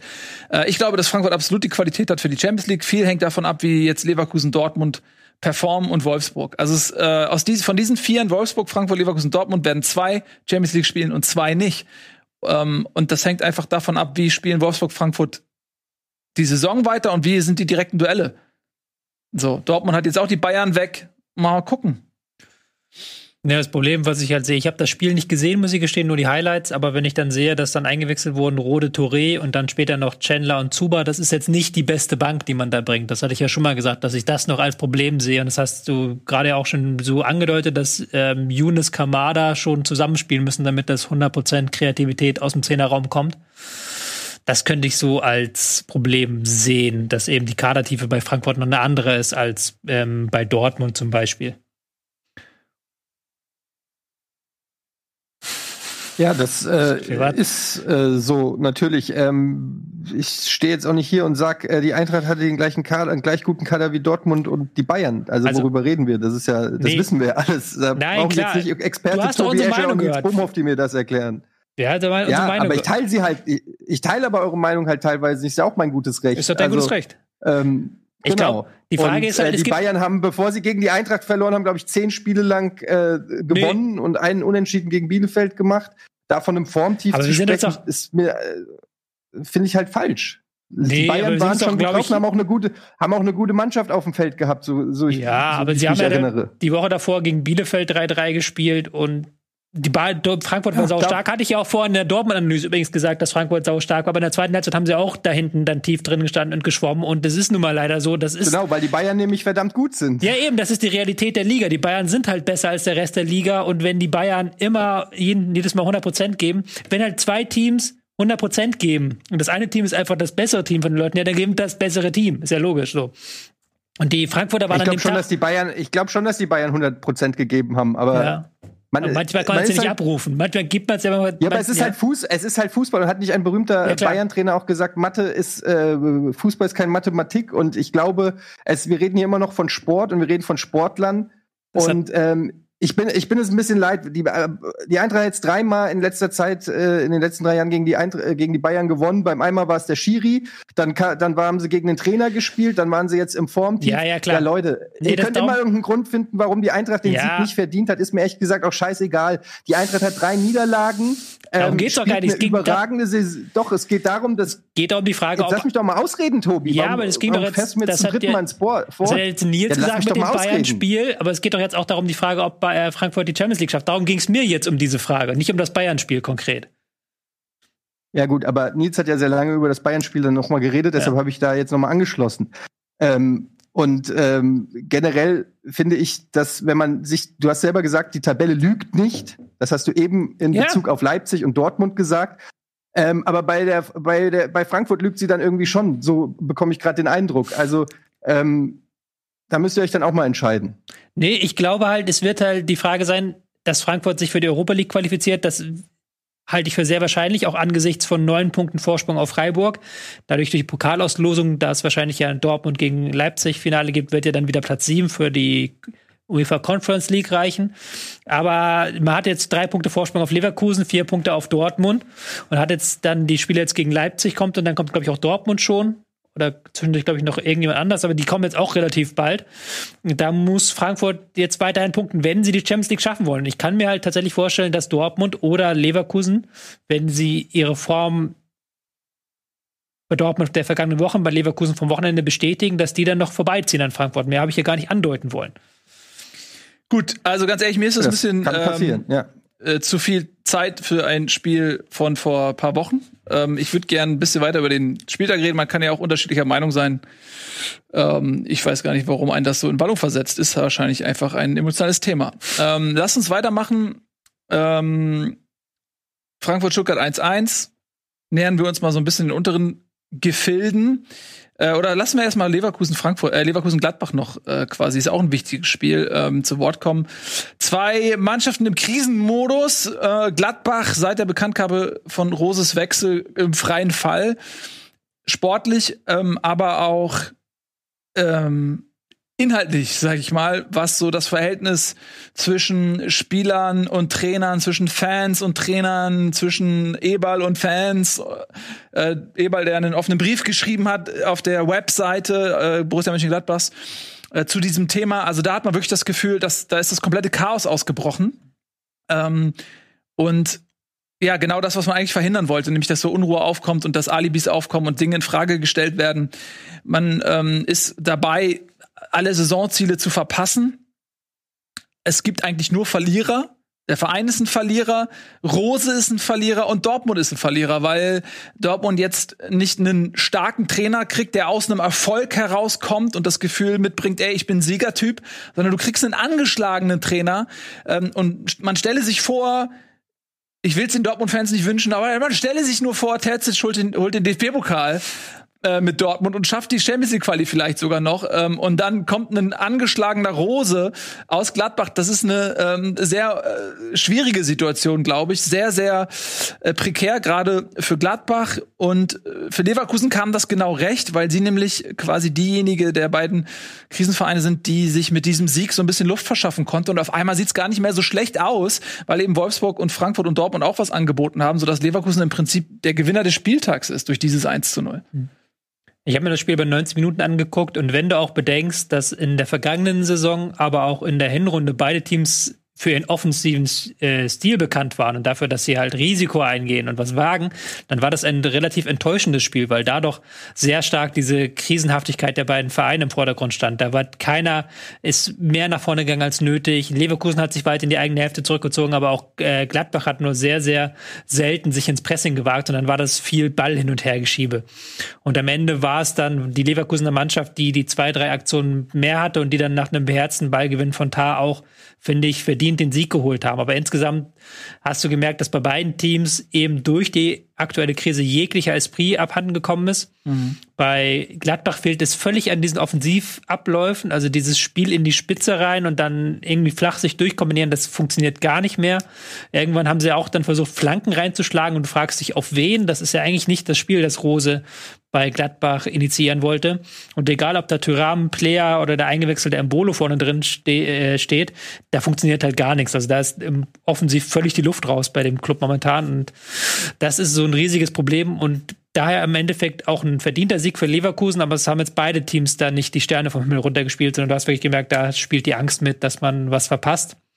Und Gladbach hat jetzt zumindest noch die als positive Aspekt, dass sie nach ein, nachdem sie jetzt ziemlich viele Hochkaräter spielen mussten in den letzten Wochen, sie haben also gegen Leipzig gespielt, haben gegen Dortmund im Pokal gespielt, gegen City, jetzt gegen Leverkusen, dass jetzt mal wieder ein paar einfachere Gegner kommen, dass sie da vielleicht noch irgendwie die Saison retten können. Aber du hast, bist ja dann irgendwann auch in der blöden Situation, willst du halt wirklich diesen Platz 7 und Conference League spielen? Ja. Oder, oder bist du dann nicht lieber Achter und hast dann nächste Woche die ähm, Donnerstage frei? Ja, das ist die Frage. Also Platz 7 ist zwei Punkte weg, das ist noch durchaus realistisch. Äh, mit Stuttgart, Freiburg, Union davor, aber dann Platz sechs ähm, ist halt Dortmund, die sind sechs Punkte weg und haben eben auch noch andere Ambitionen nach oben. Also äh, ich glaube, Platz sieben auch ist das Maximale, was Gladbach noch erreichen kann. Und ich glaube auch, dass die Motivation der Truppe äh, dieses Ziel zu erreichen eher gering sein dürfte. Ähm, ich bin gespannt, ob Rose wirklich die Zeit in Gladbach zu Ende bringt. Ob die vielleicht entweder irgendwann an einen Punkt kommen, wo sie sagen, okay, jetzt ist auch egal, wir haben weder nach oben noch nach unten irgendwas großartig noch äh, zu gewinnen oder zu verlieren, dann lass den Mann jetzt in Ruhe die Saison beenden. Ähm, oder ob sie dann tatsächlich irgendwann sagen, komm, dann whatever, weil wahrscheinlich, denn ein neuer Trainer wird ja auch nicht jetzt reingehen wollen. Ja. Also wenn du jetzt derjenige bist und die werden ja Gespräche geführt haben, wenn man bedenkt, wie lange das vermutlich schon feststeht, dass Rose den Verein verlässt, die werden Kandidaten haben. Dieser Kandidat, sofern er jetzt schon verfügbar ist, hat ja vermutlich gar kein Interesse, jetzt in diesem nee, Moment äh, die Mannschaft zu übernehmen. Nee. So. Wobei wir uns, glaube ich, auch alle einig sind, dass wenn die Stadien nicht leer wären, dann müsste Gladbach, würde da langsam der Druck sehr, sehr hoch sein. Da werden sehr, sehr viele Proteste vor Ort. Ja. Wobei ich mich da auch immer frage, so, ich kann die Emotionen der Fans total verstehen, aber inwiefern kann man das dem Trainer überhaupt anheften? Weil der ist da jetzt so lange also sag ich mal, selbst wenn der Trainer jetzt sich ein Schweigegelübde auferlegen würde, er hat ja die Mannschaft geformt, hat ja Taktik vorgegeben, Automatismen einstudiert. Das kann ja nicht nur am Trainer liegen, dass auf einmal die Mannschaft nichts mehr geschissen bekommt. Ja. Also ich kann den Zorn der Fans auch verstehen. Es geht ja da gerade vor allen Dingen auch um Aussagen von Rose zu Amtsbeginn, dass er wirklich was aufbauen will und dass er das Gefühl hat, dass er hier länger bleiben kann und so weiter und so fort. Ähm, aber du hast schon recht, da gehören natürlich auch immer mehrere dazu, so und dass die Mannschaft ähm, hat auch in der Hinrunde nicht die Leistung gebracht, immer wie vergangene Saison, sondern da hat man schon das Gefühl, der knirscht und knietscht in allen Ecken und viele Spieler auch, die ihrer Form hinterherlaufen. Ich weiß nicht, ob das jetzt dem Trainerteam geschuldet ist, aber Lothar Matthäus hat äh, bei den Kollegen von Sky gesagt, und Lothar Matthäus hat gute Beziehungen nach Gladbach, hat da ja lange gespielt, hm. ähm, vor langer Zeit. Äh, der hat gesagt, dass er wohl weiß, dass äh, Teile der Mannschaft mit dem Trainer sehr unzufrieden sind. Und wenn solche Aussagen schon in der Öffentlichkeit getätigt werden, und ich habe Lothar Matthäus mal kennengelernt, ist ein guter Typ. Ich glaube ihm das einfach mal. Ähm, also es klingt jetzt für mich irgendwie fast eher danach, als dass Rose die Saison nicht mehr zu Ende führt.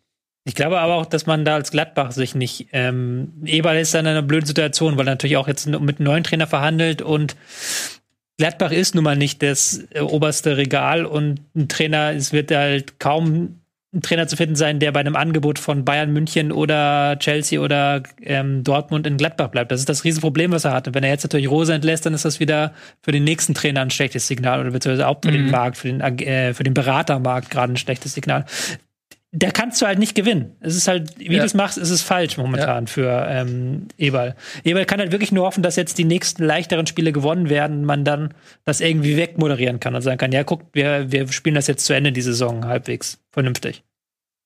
Definitiv. Ja, auf jeden Fall äh, dramatisch gerade in Gladbach. Das hat man sich so nicht vorgestellt. Ähm, Wobei ich eins noch, eine ja. Kleinigkeit noch hinzufügen möchte, man hat aber auch zuletzt ja auch nicht unterirdisch gespielt. Also das Derby jetzt mal ausgeklammert, aber gegen City, da haben doch an, ganz andere Teams sich ganz anders abschlachten lassen. Äh, gegen Leipzig haben sie 2-0 geführt, dann verloren. Jetzt gegen Leverkusen war es auch ein knappes Ding. Die spielen nicht besonders toll, aber die spielen jetzt auch nicht so komplett unterirdisch, dass du sagen kannst. Aber ich glaube halt, Ja. der Druck würde jetzt höher werden, wenn sie jetzt gegen Augsburg verlieren nächstes Wochenende. Ja. Dann ist der Druck da, aber Also City ist Champions League, äh, das finde ich äh, ist noch mal eine Ausnahmesituation und vielleicht spricht das sogar eher gegen deine These, weil wenn du wenn die Spieler in der Champions League in der Lage sind, ein gewisses Niveau abzurufen, aber der Bundesliga nicht, äh, dann fragt man sich tatsächlich, okay, also diese Bühne Champions League schenkt kein Spieler her. Da geben alle, was sie im Köcher haben. Warum rufen sie es in der Bundesliga nicht ab? Vielleicht ist das Verhältnis zum Trainer tatsächlich gestörter, äh, als ein Max Eberl das ähm, sagen möchte. Ähm, und man muss zum Leipzig-Spiel sagen, sie haben völlig verdient verloren. Sie sind Ja, 2-0 in Führung gegangen und das äh, war nicht unbedingt dem Spielverlauf entsprechend. So, das, das täuscht so ein bisschen darüber hinweg. Und gegen Köln, das Derby, das ist ja, äh, Gladbach-Köln ist ein Derby. Äh, da spielst du für die Fans, die sind zwar nicht im Stadion, aber du weißt gerade, wenn ich in der Krise bin, das ist das gleiche wie Schalke Dortmund. Du bist in der Krise und dann hast du das Derby, dann gewinnst du das fucking Derby. Und wenn du das auch nicht gewinnst, also Oh, also deswegen wollte ich es ein bisschen relativieren, was du gerade sagtest bezüglich der Leistung. Also ja klar. gut. Wollen wir die Werbung kurz vorziehen, damit wir dann gleich in einem großen, kompakten Segment über das Thema Abstiegskampf reden können? Da waren ja so verdammt spannende Spiele am Wochenende. Da hat's mich auf den Sessel ge gefesselt, da habe ich da sitzen müssen und ich konnte nicht mehr aufstehen. So, so spannend war das. Ja, ich freue mich sehr über deinen Erlebnisbericht gleich. Tobias Escher in äh, Bestform erleben wir gleich nach einer kurzen Werbeunterbrechung. Bis gleich.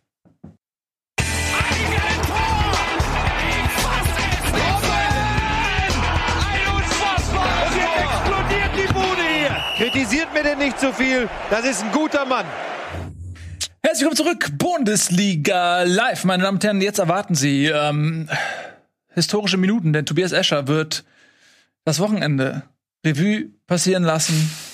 er hat viele spannende Momente erlebt, die er gerne mit euch teilen möchte. Wo fangen wir denn an? Ja, ich weiß es nicht, wo wir anfangen. Ähm, ich würde fast sogar sagen, wir fangen mit der, ja, mit der Taktikanalyse an, die ich vorbereitet Oh! habe. Nämlich zu der Frage, wieso Spiele mit Teams in 5-3-2-Systemen häufig so langweilig sind. Das passt Muss- ja sehr gut zu diesem Wochenende. Musst du dann unter den Tisch durchkrabbeln jetzt? Oder? Muss, glaube ich, bei dir hinten durchgehen. Oh, das äh, Dann kann ich darüber. Ja. Ja, meine Damen und Herren, die Tobias Escher Taktikanalyse.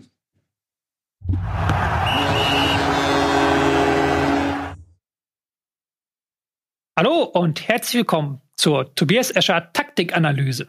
Präsentiert von LG und Tobias Escher. Mein Name ist Tobias Escher und ich werde Ihnen heute die Mysterien des 532-Systems näher bringen. Das werde ich tun mit Hilfe dieses LG OLED TV, der dank OLED, Motion Pro und True Motion selbst kleinste Objekte und Details flüssig und detailgetreu wiedergeben kann. Das 5-3-2-System erfreut sich in der Bundesliga vor allem bei Abstiegskandidaten höchster Beliebtheit.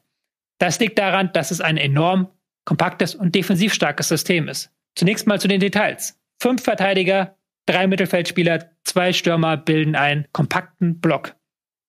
Was dieses System von anderen Systemen unterscheidet, ist die Tatsache, dass auf den Flügeln jeweils nur ein Spieler agiert. Nur ein Außenverteidiger, der vom eigenen bis zum gegnerischen Strafraum alles abackern muss. Damit er defensiv nicht zur Last wird und hinter ihm Räume frei werden, zieht sich dieser Außenspieler häufig ein Stück weit zurück. Aber meistens agiert er auf Höhe des Mittelfeldes, sodass so eine Art 3-5-2 entsteht. Unter diesem Titel ist das System auch bekannt.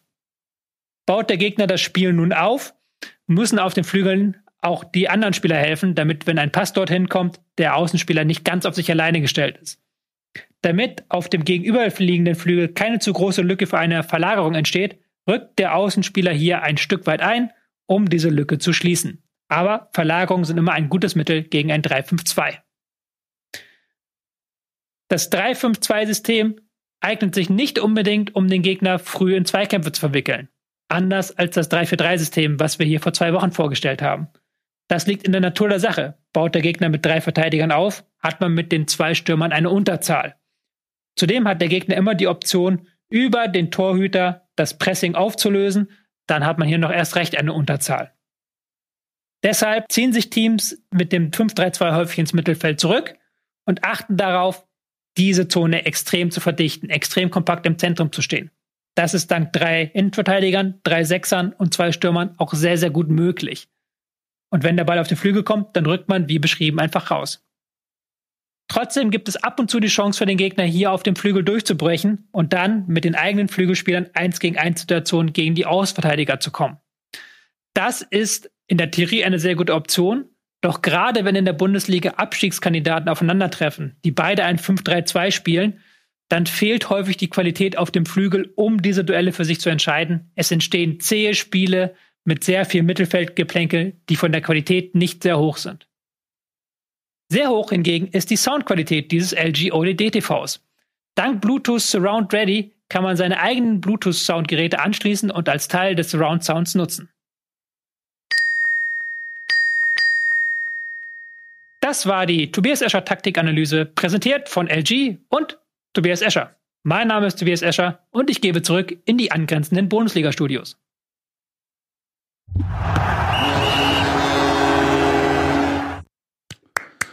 Vielen Dank, Tobias Escher. Achso, jetzt musst du wieder Muss ich wieder rausnehmen? Hallo, hallo. an mir vorbeisteigen. Ja, Wahnsinn, dass man immer noch wieder von dir lernen kann. Stark. Großartig. Äh, dann lass uns doch mal diese, diese Analyse direkt zum Einsatz bringen. Wollen wir mit dem Freitagsspiel anfangen? Oh ja. Abstiegskampf total. Schalke gegen Mainz. Ähm, also wer immer noch dran geglaubt hat, dass Schalke es diese Saison noch irgendwie schaffen kann, der wurde wahrscheinlich im Mainz-Spiel eines Besseren belehrt. Ich glaube, ich weiß nicht mehr, irgendwie 22 zu 3 Schüsse für Mainz. Ähm, äh, trotzdem ein fürchterliches Spiel. 19 zu 2 Schüsse. Oder 19 zu 2 Schüsse, what auch, what auch, what auch immer. Ähm, also wenn jemand verdient, fällt mir schwer zu sagen, aber verdient äh, gehabt hätte zu gewinnen, dann eher Mainz als Schalke. Ähm, ja. Ja. Der Kicker hat dem Spiel die Note 6 gegeben und hat dann auch aufgeführt, dass sie diese ähm, Spielwertung, Notenwertung 92 eingeführt haben und seitdem gab es sechs Spiele mit der Note 6 und das war jetzt das sechste Spiel, weil das war halt wirklich ein unterirdisches Spiel und das war so ein bisschen das, was auch schon letzte Woche, was wir schon letzte Woche über Mainz gesagt haben. Das Mainz hat nach, der, ähm, nach dem Trainerwechsel sehr viele Punkte gemacht, eben durch ihre Aggressivität im Spiel gegen den Ball, durch ihre Giftigkeit. Die haben sie jetzt auch wieder unter Beweis gestellt.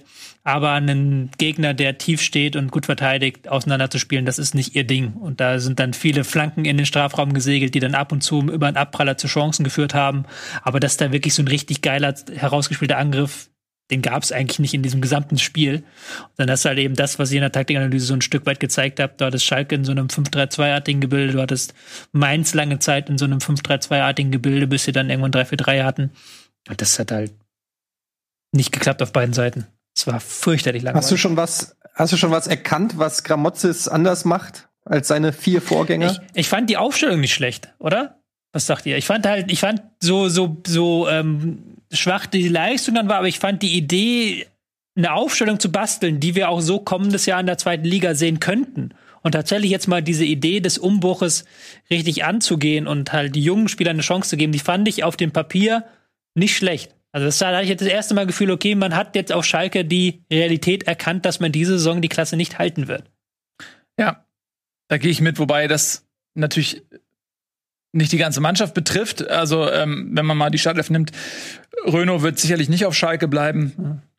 Mustafi vermutlich eher nicht. Serda hat andere Ambitionen, ist Nationalspieler, der wird vermutlich nicht in die zweite Liga gehen, es sei denn, er macht irgendwie so ein Hector-Ding und ist dann äh, so loyal gegenüber dem Verein. Aber dadurch, dass das auf Schalke nicht wie ein Unfall anmutet, sondern wie ein äh, tiefgehendes Problem, äh, was den Wiederaufstieg auch nicht zur Selbstverständlichkeit macht, glaube ich, dass Serda vermutlich wechseln wird. Kolasinac, der wird nicht in die zweite Liga gehen.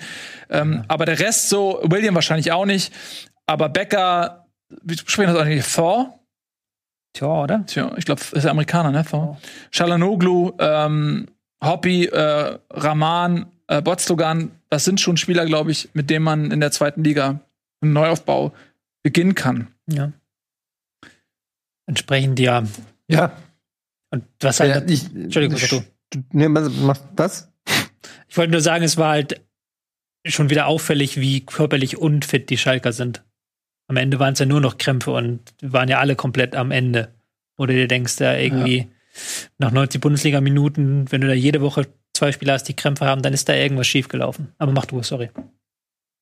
Nee, ich ähm, wollte das auch noch mal unterschreiben. Was ich mich wundere, ist halt, dass so Spieler wie zum Beispiel Harit gar nicht ähm, gespielt haben. War Ja, da irgendwas? war kurz Weil der war doch einer der Spiel, besseren in den letzten. Garit hat sich kurz vorm Spiel mit einer Verletzung abmelden müssen. Also auch eine Muskelverletzung mal wieder auf Schalke. Das spricht ja wieder für diesen Fitnesszustand. Ja, Mhm. bei Mustavi Okay. und Kolasinac kann man die Krämpfe eher verstehen, weil die einfach nicht ähm, Ja. äh, fit angekommen sind, vermutlich. Äh, Aber ich finde, du hast da auch zum Ende des Spiels gesehen, dass, also wie, wie die Ambitionen noch sind. Äh, Mainz hat alles nach vorne geworfen. Das sah eigentlich eher so aus, als wenn sie 1-0 hinten liegen.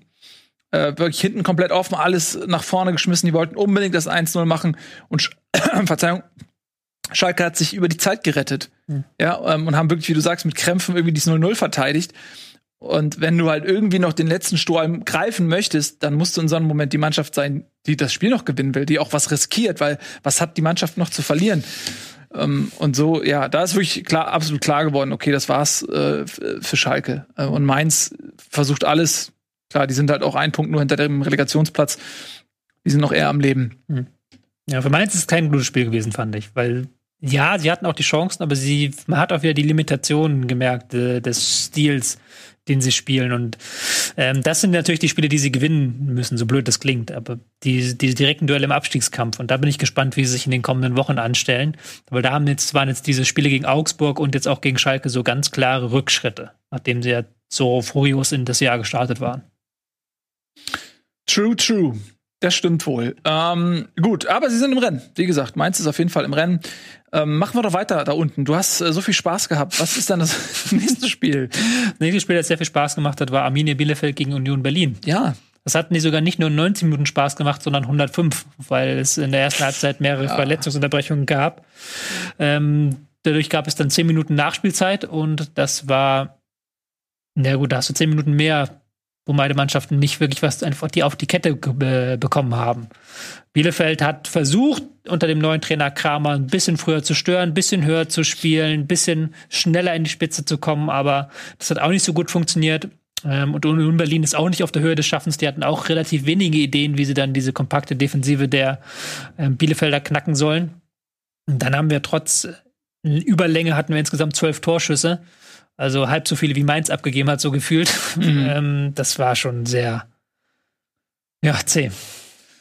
Äh, auch da wieder die Frage, die Eddie dir schon gerade bezüglich äh, Gramotzes gestellt hat. Hast du ähm, irgendeinen Unterschied gesehen ähm, von Frank Kramer zu Uwe Neuhaus bei Bielefeld? Ähm, ich fand schon tatsächlich, dass, dass wie gesagt, dass ähm, Kramer kommt ja auch aus Salzburg jetzt, der hat die U19 in Salzburg geführt, der ist auch ein, damit so dieser RB-Schule, die wir ja schon tausendmal hier hatten in der Sendung, hohes Pressing, Kompaktheit, Intensität, schnelles ähm, Spiel nach vorne. Diese ähm, Aspekte hast du alle zumindest in Versuchen in der ersten Halbzeit wiedererkannt, dass sie halt wirklich versucht haben, höher zu stehen. Die Abwehrreihe ist konsequent nachgeschoben. Sie hatten kaum Phasen, wo sie sich haben an den eigenen Strafraum drängen lassen. Das war ja zuletzt bei Bielefeld immer so ein Problem, dass die da im eigenen Strafraum standen und gar nicht so richtig mehr rausgekommen sind. Das hast du schon gemerkt. Aber du hast auch gemerkt, dass die Qualität limitiert, was du machen kannst mit denen, mit der Mannschaft. Und dass du halt einen Klos hoch anspielen kannst und sonst hast du da relativ wenig Ideen, wie du vorne reinkommen willst. Und dadurch, dass auch ein Doan nur auf der Bank saß, ein Vogelsammer kam dann, ein Hartl kam dann, aber du hattest nicht viel Kreativität auf dem Platz. Da war es, also in dieser Hinsicht war es ein völliges Kampf- und äh, Trüffel, äh, nee, nicht Trüffelschwein, Trüffel. sondern Kampfschweinspiel. Ja, aber immerhin ein Punkt für Union. Ähm, und das reicht ja zumindest, um auf dem Relegationsplatz zu bleiben. Ja. Aber schön anzuschauen war das sicher nicht. Ja. So, und dann hast du, glaube ich, noch ein drittes Spiel. Das dritte Spiel der Grausamkeit. Erster FC Köln gegen Werder Bremen. ja. Ja, Werder. Äh, Nico hat das sich schon gut ausgesucht, dass er rein zufällig heute nicht kann. Ja. Nach diesem äh, phänomenalen Werder-Spiel. Tja. Da muss er mit mir nicht wieder diskutieren über Werder Bremen und mir nicht wieder erklären, ja, aber diese Saison kannst du ja nichts erwarten. Und er ist froh, wenn sie überhaupt irgendwie jemals einen Punkt Mhm. holen gegen was weiß ich nicht wen. Und wenn, und überhaupt, und der würde uns wahrscheinlich auch erklären, warum Regensburg im Pokal jetzt der große Favorit ist gegen Werder Bremen und, und alles schießt mich tot. Die haben sich halt wieder gegen Köln, die in der Tabelle hinter ihnen stehen, die halt keinen, seit Monaten spielerische Probleme haben, haben die sich hinten reingestellt und haben halt gesagt, Köln macht ihr mal. Ihr kriegt sowieso nichts hin. Köln hat sie überraschend gut angestellt, aber eben auch erwartbar schlecht, wie man das halt von Köln, also besser als erwartet, aber trotzdem noch nicht allzu kreativ, sodass da halt über 90 Minuten hinweg gab es vielleicht fünf Chancen und davon waren vier nach Kölner Ecken. Und am Ende sind es dann zwei Fehler, die zu den Toren führen. Einmal Köln, weil sie nach dem Einwurf pennen und einmal Pavlenka, weil er da pennt. Können wir dir diskutieren, Mhm. Foul oder kein Foul? Ja, das wurde ja auch. Die, dies mit den Bremern halten, sagen natürlich, das war ein Foul. Die anderen sagen, ähm, ey, das war kein Foul. Also der Streitpunkt ist ja, dass der Arm hochgeht des Stürmers. War Dennis, der da ich, so mit dem Arm macht und dann Ja. den Arm von Pavlenka trifft. Genau, er will natürlich den Ball so mit beiden Händen äh, fangen. Dadurch, dass der rechte Arm quasi blockiert wird durch den Arm des Angreifers, kann er den Griff nicht schließen und äh, dadurch flutscht ihm der Ball durch. Ich kann verstehen aus Bremer Sicht, dass man sich drüber ärgert, aber ich glaube, so aus neutraler Sicht kann ich bei Bremen neutral sein. ja, natürlich. Ich glaube auch eher, dass es kein Foul war. Ähm, und guck mal, Ballhand sagt, ich bin FC-Fan und er der Meinung, dass es faul ist. Okay, dann nehme ich natürlich alles alles zurück. Aber nee, da wo Cologne schreibt, niemals faul lächerlich. Okay, ihr seht, also dieselbe Szene ich unterschiedlich bewerten. Ähm, ich wollte noch mal eine Sache sagen. Äh, der ähm, Jonas Hector, der Kapitän der Kölner, hat so ein bisschen den Marco Reus gemacht nachher im Interview. Wurde er nämlich gefragt, ja, wie Köln so das Ballbesitzspiel, wie sie, wie sie so gespielt haben. Und er war ein bisschen pisst über diese Frage, weil er war der Meinung, Köln hat das äh, Ballbesitzspiel gut gelöst, bis auf das letzte Drittel. Und hat dann halt in den, äh, in den Abschlusssituationen eben nicht mehr so das Versch- Aber es ist ja genau das, worum es geht, weil wenn du quasi in den Regionen des Platzes gutes Ballbesitzspiel hast, wo es dir nichts bringt, keinen Ertrag Ja. bringt, dann Das ist halt so, du kannst, das ist so wie wenn du sagst, äh, der Sex war gut bis zu dem Au- Augenblick, wo wir nackt waren. So. Also das ist, das ist, das, das stimmt. Köln hat ein gutes ähm, Ballbesitzspiel. Die haben, die haben, die, auch im Mittelfeld fand ich sie stark. Sie haben da sehr viel besser gespielt als zuletzt. Skiri und Meier haben immer wieder mit Retschbissei und Duda die Position getauscht, sodass sie da viel Bewegung hatten. Aber sie haben völlig vergessen, dass da im Strafraum noch mal irgendwie jemand sein muss und dass auch der Ball irgendwie in den Strafraum reinkommen muss. Und äh, Werder hat dann nach einer, einer halben Stunde haben sie festgestellt, okay, es reicht, wenn wir die Kölner auf Außen lenken, weil Flanken können sie nicht schlagen, da ist niemand im Strafraum, der die verwertet. Und wenn, solange wir die Ecken verhindern, ist es von Köln nichts zu befürchten. Und das war dann auch leider die ähm, restlichen 60 Minuten der Fall, ohne dass Werder jetzt selbst Offensivchancen gehabt hätte. ja, kann man sagen, 1-1 ist dann unterm Strich aber Das ist auch das so. verdiente Ergebnis. Ja, das ist auch so diese Grausamkeit dieser, dieser, ähm, dieser Geisterspiele. Weil natürlich bei, das waren jetzt drei Duelle mit Köln gegen Werder, mit Union gegen ähm, Bielefeld, mit Mainz gegen Schalke, die auch so ein bisschen mit Ansage-Scheiße waren. Weil du natürlich weißt, von diesen Teams kann, kann keiner jetzt das Spiel selbst gestalten und diesen Teams wird keiner jetzt den Gegner in Grund und Boden spielen, da wird C. Und da fehlt halt dir irgendwie, dass da irgendwie durch ein Publikum noch mal was reinkommt, dass da irgendwie äh, durch die Atmosphäre irgendwas reinkommt, dass das Heimteam sich genötigt sieht, mehr zu machen, weil eben die, das Publikum das erwartet. Und du hast diesen Effekt ja gar nicht mehr. Diese Spiele, die plätschern in den ersten zehn Minuten und sie weiß, sie werden die nächsten 80 Minuten nichts anderes als ein Intensitätsmittelfeld Geplänkel werden, weil überhaupt nichts Überraschendes von außen reinkommt. Ja, und Köln bleibt damit schöner Kandidat im Abstiegskampf, drei Punkte lediglich. Vor Bielefeld ähnlich schlechtes Torverhältnis. Ähm, die wir haben auch Ja, noch. zeig doch mal die Tabelle. Ja, können wir machen, oder? Können wir die haben, mal- haben wir die da? Können wir mal drauf gucken? Nein. Nee? Was? Warum sagst du nein? Keine Ahnung, ich weiß es nicht. Also Ja, ich sehe nichts. wahrscheinlich muss Ah. Eigentlich immer. Da ist sie doch, siehst du? Da ist sie. Ah, hier. Ja, da sieht man es Köln also auf äh, Platz 14, ne? Drei Punkte ähm, vor Bielefeld. Bielefeld Nachholspiel. Also wenn Bielefeld äh, Bremen einfach mal weghaut, Mhm. ist ja von auszugehen. 3-0, 4-0. Das ist übermorgen schon, nicht? Ja, dann äh, rutscht Köln da noch tiefer rein. Also die sind auf jeden Fall ähm, lustig mit dabei. Und ähm, Hertha auch. Und das ist eigentlich ganz gut, dass die Tabelle jetzt da ist, weil jetzt kann man nicht direkt sehen, wo Hertha steht, nämlich zwischen Köln und Bielefeld. Und deswegen können wir jetzt auch mal als nächstes mal über Berlin reden, würde ich mal sagen. Die haben es nämlich mit Augsburg zu tun gehabt, einer Mannschaft, ja, die jetzt durch jüngere Erfolge sich so ein bisschen dem unmittelbaren Abschiedskampf entziehen konnte und dann in diesem Spiel auch einzeln in Führung ging, Chance auf das 2-0 hatte und am Ende gewinnt doch Hertha. Jungs, wie konnte das denn passieren? Ich habe es leider nicht gesehen, aber es ist auf jeden Fall, wenn wir mal nur die Tabelle uns angucken, ähm, da, aber wie gerade, dann sieht man halt, wie krass, wenn sie das nicht gemacht hätten, wären sie mit Mainz punktgleich auf dem direkten Abstiegsplatz, haben so ein bisschen den Kopf aus der äh, Schlinge gezogen mit diesem Sieg und Augsburg dadurch auch wieder so, ja, nicht ganz mit reingezogen, aber Augsburg kann auch keinen Haken unter den Abstiegskampf machen. Nee, das glaube ich auch nicht. Ja, es ist genau wie du sagst. Also, die, also nach dem 1 hatte man schon das Gefühl, alter Schwede, den geht da wirklich so ein bisschen ähm, der Hintern auf Grundeis. Und sie haben echt Glück gehabt. Also ein- Augsburg kann die Führung auch noch ausbauen. Und dann am Ende kam Hertha noch spät zurück. Also die Mannschaft ist am Leben. Aber Augsburg ist so wirklich nicht das beste Team der Liga. Hm. Die haben sich, also Berlin hat sich verdammt schwer getan. Und wie du schon sagst, Eddie, wenn, wenn die das verlieren, und das kann man gut verlieren, auch wenn man ein bisschen weniger Glück hat, am Ende dann, äh, boah. Also und je tiefer du da unten reinrutscht, desto schwerer werden ja auch die Beine, ne? Hm. Als jemand, der, glaube ich, fünfmal abgestiegen ist in seiner Karriere, Mhm. weiß ich das natürlich. Ähm, Ja, vor allen Dingen, du schöpfst auch, äh, äh, ganz kurz nur, du, du schaffst ja auch immer wieder Hoffnung für alle anderen im Abstiegskampf. Also jetzt mal vielleicht Schalke außen vor, aber ähm, also in dem, Mo- jeder rechnet natürlich immer bis Platz 15 und wenn, ähm, wenn Hertha da die zu viel Punkte liegen lässt, dann, dann stärkst du damit ja unfreiwillig sozusagen auch noch mal die Motivation aller anderen Abstiegskandidaten. Ähm, ja, aber das wird jetzt eh wahrscheinlich bis zum, zum Ende. Also es sei denn, Hertha macht jetzt irgendwie drei Siege in Folge und, und beendet das Thema, aber ist, finde ich, spielerisch jetzt nicht von auszugehen, zumindest was sie so zeigen. du, Sorry, hast, Tobi. du hast ja auch gemerkt, wie wichtig dieser Sieg war nach dem Spiel. Einfach, wie sie das gefeiert haben, wie sie befreit sie waren, wie auch dann war dann nach dem Spiel, glaube ich, ein Interview mit Klünter oder mit irgendjemand anders, ich weiß gar nicht, wo er gefragt wurde, wo er denn, weil Sky irgendwie den Übergang schaffen wollte und Werbung machen wollte für Bayern gegen Dortmund, wo er denn der, den, das Spiel Bayern gegen Dortmund schaut. Und er so, wird er nicht schauen. Ich werde jetzt erstmal mir ein Bierchen schnappen und eine Runde feiern.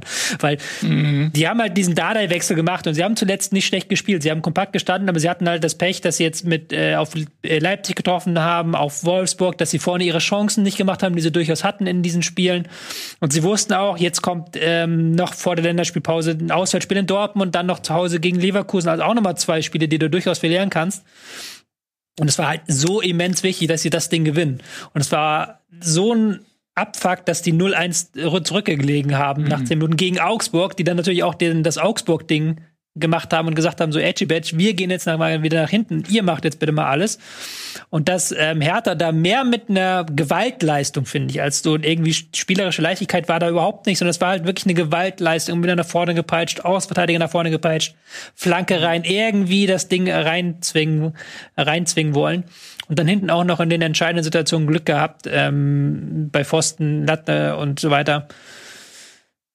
Deswegen so ein wichtiger Sieg für Hertha, aber auch ein verdienter Sieg. Also das war jetzt ein wichtiger Sieg, der nochmal unterstrichen hat, dass es unter Dardai durchaus eine Leistungssteigerung gab und dass die Mannschaft da ist. Und dass man. Aber du hast, du hast ja gerade schon, sorry, Nee, mach. du hast ja auch gerade schon gesagt, nächstes Spiel, ich habe gerade mal geguckt, hier Dortmund, dann Leverkusen, dann das Derby Hm. ähm, bei Union, dann Gladbach und dann hast du im Prinzip mit Mainz direkten Abstiegskampf. Ähm, also ja, krass, was da jetzt auf Hertha zukommt, könnten auch so ein bisschen die Wochen der Wahrheit werden. Ich meine, sagt man immer, letztendlich drei Punkte sind drei Punkte, aber ja. Ja. Also wird knapp für, für Hertha. Du kannst zumindest sagen, sie haben auch noch alle Abstiegskandidaten, aber erst am letzten Saisondrittel. Also sie müssen, haben noch Mainz, sie haben noch Schalke, sie haben noch Bielefeld, sie haben noch Köln. All die direkten Duelle kommen noch und die kommen dann erst im letzten Drittel. Und eben weil du es gerade gesagt hast, weil das, dieses Drittel so verdammt schwer ist für Hertha, war dieser Sieg so, so wichtig. Und dass sie den dann in der letzten Minute noch eingetütet haben, das ist, kann so ein richtiger Moralboost sein. Definitiv. Also wenn sie wirklich, wenn sie das verloren hätten und dann spielen sie gegen Dortmund und Leverkusen, die ja beide auch wirklich gerade dringend die Punkte brauchen. Ähm, boah, ja. Also wird auf jeden Fall als, als Hertha-Fan ist das keine schöne Saison. Äh, ist eigentlich so bitter, weil ähm, wenn du gewohnt bist, in den Abstiegskampf hineingezogen zu werden, dann kann man sich auf das Elend einstellen. Aber wenn die Saison so anfängt, dass du aus dem Nix einen Investor kriegst, der sagt, okay, Big City Club, jetzt investieren wir richtig Kohle und werden, wenn nicht kurzfristig, so doch zumindest mittelfristig uns äh, quasi eher um die Champions League-Ränge kümmern. Und dann kommt so eine Saison, wenn die Erwartungshaltung eben auch eine ganz andere ist. Das muss, glaube ich, das sind doppelt bitter. Ähm, also mir tun die Hertha-Fans schon auf jeden Fall ein bisschen leid. Ja. Aber ja, so ist halt die Realität. Gut. Lass mich mal schauen. Haben wir noch was im Abschiedskampf? Eigentlich, äh, haben wir Abschiedskampf wir durch, oder? Sehr seltener. Alter Schwede, sind wir durch mit allen Spielen? Warte mal, Schalke, Mainz haben wir gemacht. Gladbach, Leverkusen haben wir gemacht. Hoffenheim gegen Wolfsburg haben wir gemacht. Freiburg gegen Leipzig haben wir gemacht. Ich würde gerne noch mal was zu dem Spiel Eintracht Bayern sagen vom 22. Spieltag. ähm, ich auch. Das ist, Also meine Meinung ist, Ja, das ist dass Frankfurt das Spiel auch gewonnen Mannschaft der Welt hätte, ist. hätten das Spiel auch gewonnen, wenn die Bayern in Bestbesetzung gewesen wären. An diesem Tag konnten selbst die Bayern An in diesem Tag Bestbesetzung Frankfurt nicht holen. stoppen. Das ist halt passiert, wenn Nico nicht die ganze Zeit hier über Werder redet. Ja. Durchgehend. Zehn Stunden. Gut, also wir haben verschiedene Möglichkeiten. Wir können entweder über Nationalmannschaft reden, über, über, über den HSV können wir noch sprechen, Über, über die zweite Liga im Ich Allgemeinen. glaube, zweite Liga ist, glaube ich, das, was wir, glaube ich, dann vielleicht angehen können. Ja, heute Abend ist nämlich Topspiel, hier direkt im Anschluss, ähm, HSV gegen Kiel. Und das ist tatsächlich eine wegweisende Partie, so ein bisschen. Denn wer nicht in der zweiten Liga im Bilde ist, da haben wir leider keine Tabelle vorliegen.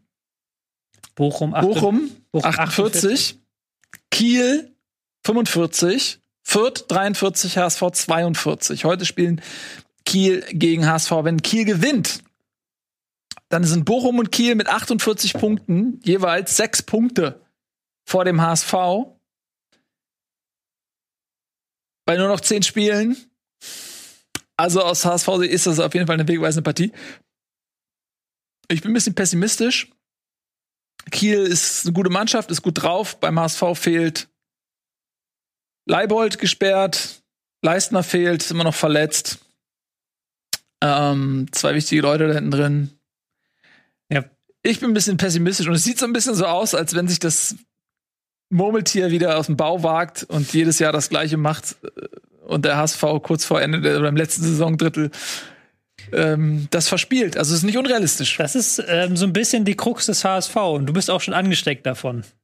Das ist eigentlich, ist es jetzt so eine super geile Woche für den HSV. Ja. Also andere Clubs würden das als super geile Kiel Woche bezeichnen. Bochum, du spielst ja. jetzt am Montag gegen Kiel und am Freitag gegen Bochum und wenn du beide Spiele gewinnst, dann bist du mit Bochum wieder punktgleich Ja. und bist eigentlich dran vorbeigezogen, weil du dann auch ein besseres Torverhältnis haben wirst. Ja.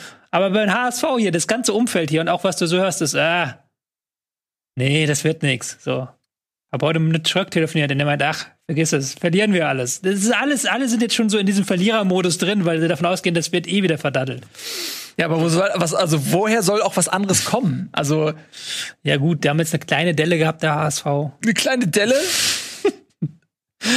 Geht, ähm, Pokalniederlage fand ich war doof, ärgerlich. Was? Äh, Pokalniederlage sag ich schon. Derby-Niederlage fand ich ärgerlich aus HSV-Sicht. Ja, massiv. Also ey, ganz kurz, St. Pauli hat nicht unverdient gewonnen. Die haben ein sehr gutes Spiel gemacht. Und da hat man eben auch gesehen, ähm, beim HSV, finde ich, hat die Einstellung gestimmt. Hm. Also die haben sich haben dagegen gehalten. Das kann man den Spielern nicht mal zum Vorwurf machen. Was halt fehlt, ist die Qualität. Die Qualität ist einfach nicht so groß, wie viele Leute das dem HSV immer attestieren wollen. Äh, Und das hast du gegen St. Pauli gesehen, weil es war kein schlechtes Spiel vom HSV. Also was, was die Einstellung angeht, was ja oft das Problem war, dass St. Pauli einfach im Pokalmodus spielt und der HSV im Verwaltungsmodus. So war es ja eigentlich nicht. Und trotzdem hat St. Pauli am Ende nicht unverdient gewonnen. Und das, das zeigt einfach klar, dass die Qualitäten eben nicht so krass sind, wie, der, ne? wie viele sagen. Ähm, die haben, sind einfach eine Zweitligamannschaft, sind eine gute Zweitligamannschaft, aber die sind nicht die Übermannschaft. Die sind nicht Bayern München der zweiten Liga. Das ist einfach so. Andere Vereine sind auch gut. Ja, wobei Bochum, Kiel, Fürth, die machen sehr viel richtig. Ich gucke, die, das sind drei Teams, die ich mir sehr gerne angucke, die sich vor allen Dingen das mit ähm, guter Arbeit ähm, jetzt geschafft haben, da oben zu stehen und vor allen Dingen mit gutem Fußball. Die können haben alle einen sehr eigenen Stil und haben auch alle einen sehr schönen Stil. Ähm, aber das ist natürlich jetzt nichts, wo man der HSV sagen muss, dass natürlich der, wir sind landen hinter diesen Clubs. So, sondern da muss der HSV schon Abschluss drin sein. Wir fahren nach, ähm, spielen jetzt gegen Kiel oder spielen die, glaube ich, in Hamburg spielen sie. Ja. Ja, wenn Kiel, Kiel kommt, dann müssen wir das eigentlich gewinnen als HSV. So. Macht euch nicht immer kleiner, als ihr seid. So ein Stück weit. Nein, aber das ist ja auch ein Unterschied, ob ich jetzt auf dem Platz stehe, dann kann ich es ja beeinflussen. Ja. Wenn ich auf dem Platz stehe, dann, dann weiß ich, okay, ich trainiere jeden Tag, das ist mein einziges Ziel, dieses Spiel zu gewinnen. Das ist ja eine ganz andere Perspektive. Wenn ich als Au- Außenstehender das betrachte und immer noch optimistisch bin, dann bin ich einfach wahnsinnig. Dann verleugne ich die Realität in höchstem Maße. Wie, woher soll das denn kommen? Optimismus, das ist ja völlig albern. Das das, aber als Spieler kann ich es beeinflussen. Natürlich gehe ich als Spieler da raus. Ich gehe auch nicht zu Beef Staffel 5, die wir demnächst machen, und sage, ey, ich gehe da hin, um Platz 3 zu erreichen oder so. Hm. Wusstest du davon schon eigentlich? Nee. Ich wusste nichts. Was hast du mit mir geredet? Nö, ja, also, nee, alles gut. alles gut. Ähm, Wovon wusste ich? Sorry, sag noch mal. nee, war nur ein Scherz. Guck, spul zurück auf YouTube, ist nicht nix, nix äh, von Bedeutung. Ja, also deswegen bin ich nicht optimistisch, was den HSV angeht. Ich hoffe sehr, sie gewinnen heute. Ich würde mich sehr freuen. Ah, ich glaube es einfach nicht. Ich glaube es einfach nicht. Äh, dann haben wir noch Karlsruhe so ein bisschen, die auf Platz 5, zwei Punkte hinter dem HSV auch noch lauern. Ne? Auch nicht abgeschrieben. Drei Punkte hinter Fürth. Wie gesagt, ich glaube halt tatsächlich, dass die, die vier Teams oben das aus, äh, untereinander ausspielen. Bochum mit einem sehr flexiblen Stil, aber auch die haben auch ähm, spielerisch sehr viel drauf. Die können auch mit, ähm, über den Kampf notfalls ein Spiel entscheiden, haben eine sehr körperlich starke Mannschaft auch. Führt mit diesem Wahnsinns-Pressing, das sie spielen, wirklich mit sehr flexiblem Pressing und auch mit ähm, sehr viel Ballgewinn. Kiel mit so einer sehr viel spielerisch leichten Note. Die haben halt alle die sind momentan alle in Form. Und wenn du da halt auch guckst, die letzten Ergebnisse haben sie jetzt vielleicht mal ein Spiel verloren, aber auch alle untereinander, weil du jetzt ja quasi die Woche in der Wahrheit hast in der zweiten Liga und die alle untereinander gegeneinander spielen. Aber die schaffen es Woche für Woche den Rest der zweiten Liga zu bezwingen. Und deswegen glaube ich schon, dass das die vier Kandidaten sind, die wir da am Ende ähm, vorne sehen. HSV dann, ja, mal schauen. Zumal das ist eine wichtige Woche, klar, und ich hätte eine Woche, auf die man Bock haben sollte. Aber der HSV hat ja danach auch noch die Chancen, mit einer Siegesserie ähm, da vorne reinzuschießen. Das darf man ja auch nicht vergessen. Die haben jetzt quasi alle schweren Gegner und die haben danach bis zum Ende der, der Saison noch ein paar leichtere ähm, Kaliber auf Halde. Ja, aber das, da kommt dann wieder die Psyche ins Spiel. Vielleicht ist es gut, ähm, wenn sie jetzt schon in eine Situation kommen, nur noch etwas gewinnen zu können, sozusagen, weil, dann weil sie dann jetzt so ein bisschen in der Verfolgerrolle sind. Vielleicht fällt ihnen das leichter. Ähm, weil die letzten Jahre haben sie ja auch immer alles äh, am Ende verspielt. Was wäre auch, das ist ja auch nicht mit Qualität zu erklären gewesen. Die, die Spieler haben das ist ein reines mentales Problem. Ähm, egal, ey, wir werden sehen. Wir werden sehen, ähm, was da heute Abend passiert. Ich guck's mir an, mit einem Schnaps in der Hand. Anders kann ich das nicht mehr ertragen. Gut, äh, St. Pauli muss man übrigens sagen, äh, der Sieg kam ja nicht von ungefähr gegen den HSV äh, im Derby. Die haben äh, fünf Spiele in Folge gewonnen, dann ist gegen Karlsruhe unentschieden gespielt. Karlsruhe ist Fünfter, also die können noch aufsteigen. Also St. Pauli, wenn die diese, diese Anfangsschwäche nicht gehabt hätten in der Saison, Hm. dann wären die auch Aufstiegskandidat. Also die sind gerade eigentlich Mannschaft der Stunde. Hm. Ja, die sind zehn Punkte hinter Hamburg und die Punkte haben sie zu Beginn der Saison hergeschenkt. Ja, haben auch mit Burgstaller da so ein richtiges Puzzleteil gefunden. Einerseits wegen ähm, der Tore, der er macht, aber auch er ist halt sich auch nicht zu schade, die Wege zu gehen. Und da funktioniert halt das Pressing mit ihm nochmal sehr viel besser. Er ist ja ein Stürmer, der sich auch sehr stark darüber definiert.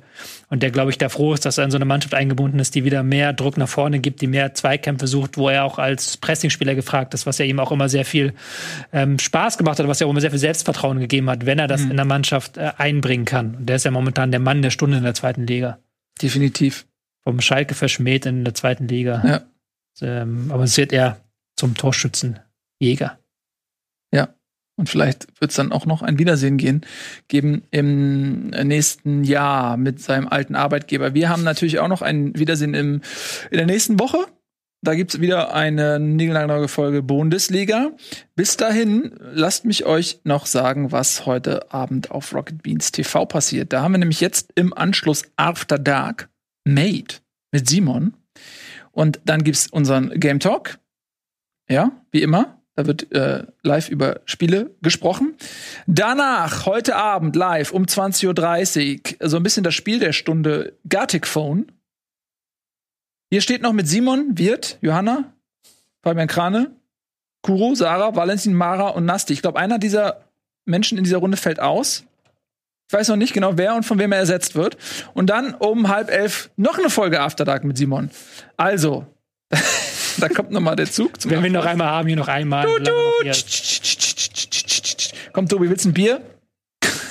Komm hier, ein Bier für dich. Dankeschön. So, ihr Lieben, das war's von Bundesliga. Macht's gut, seid nett zueinander. Tschüss und auf Wiedersehen.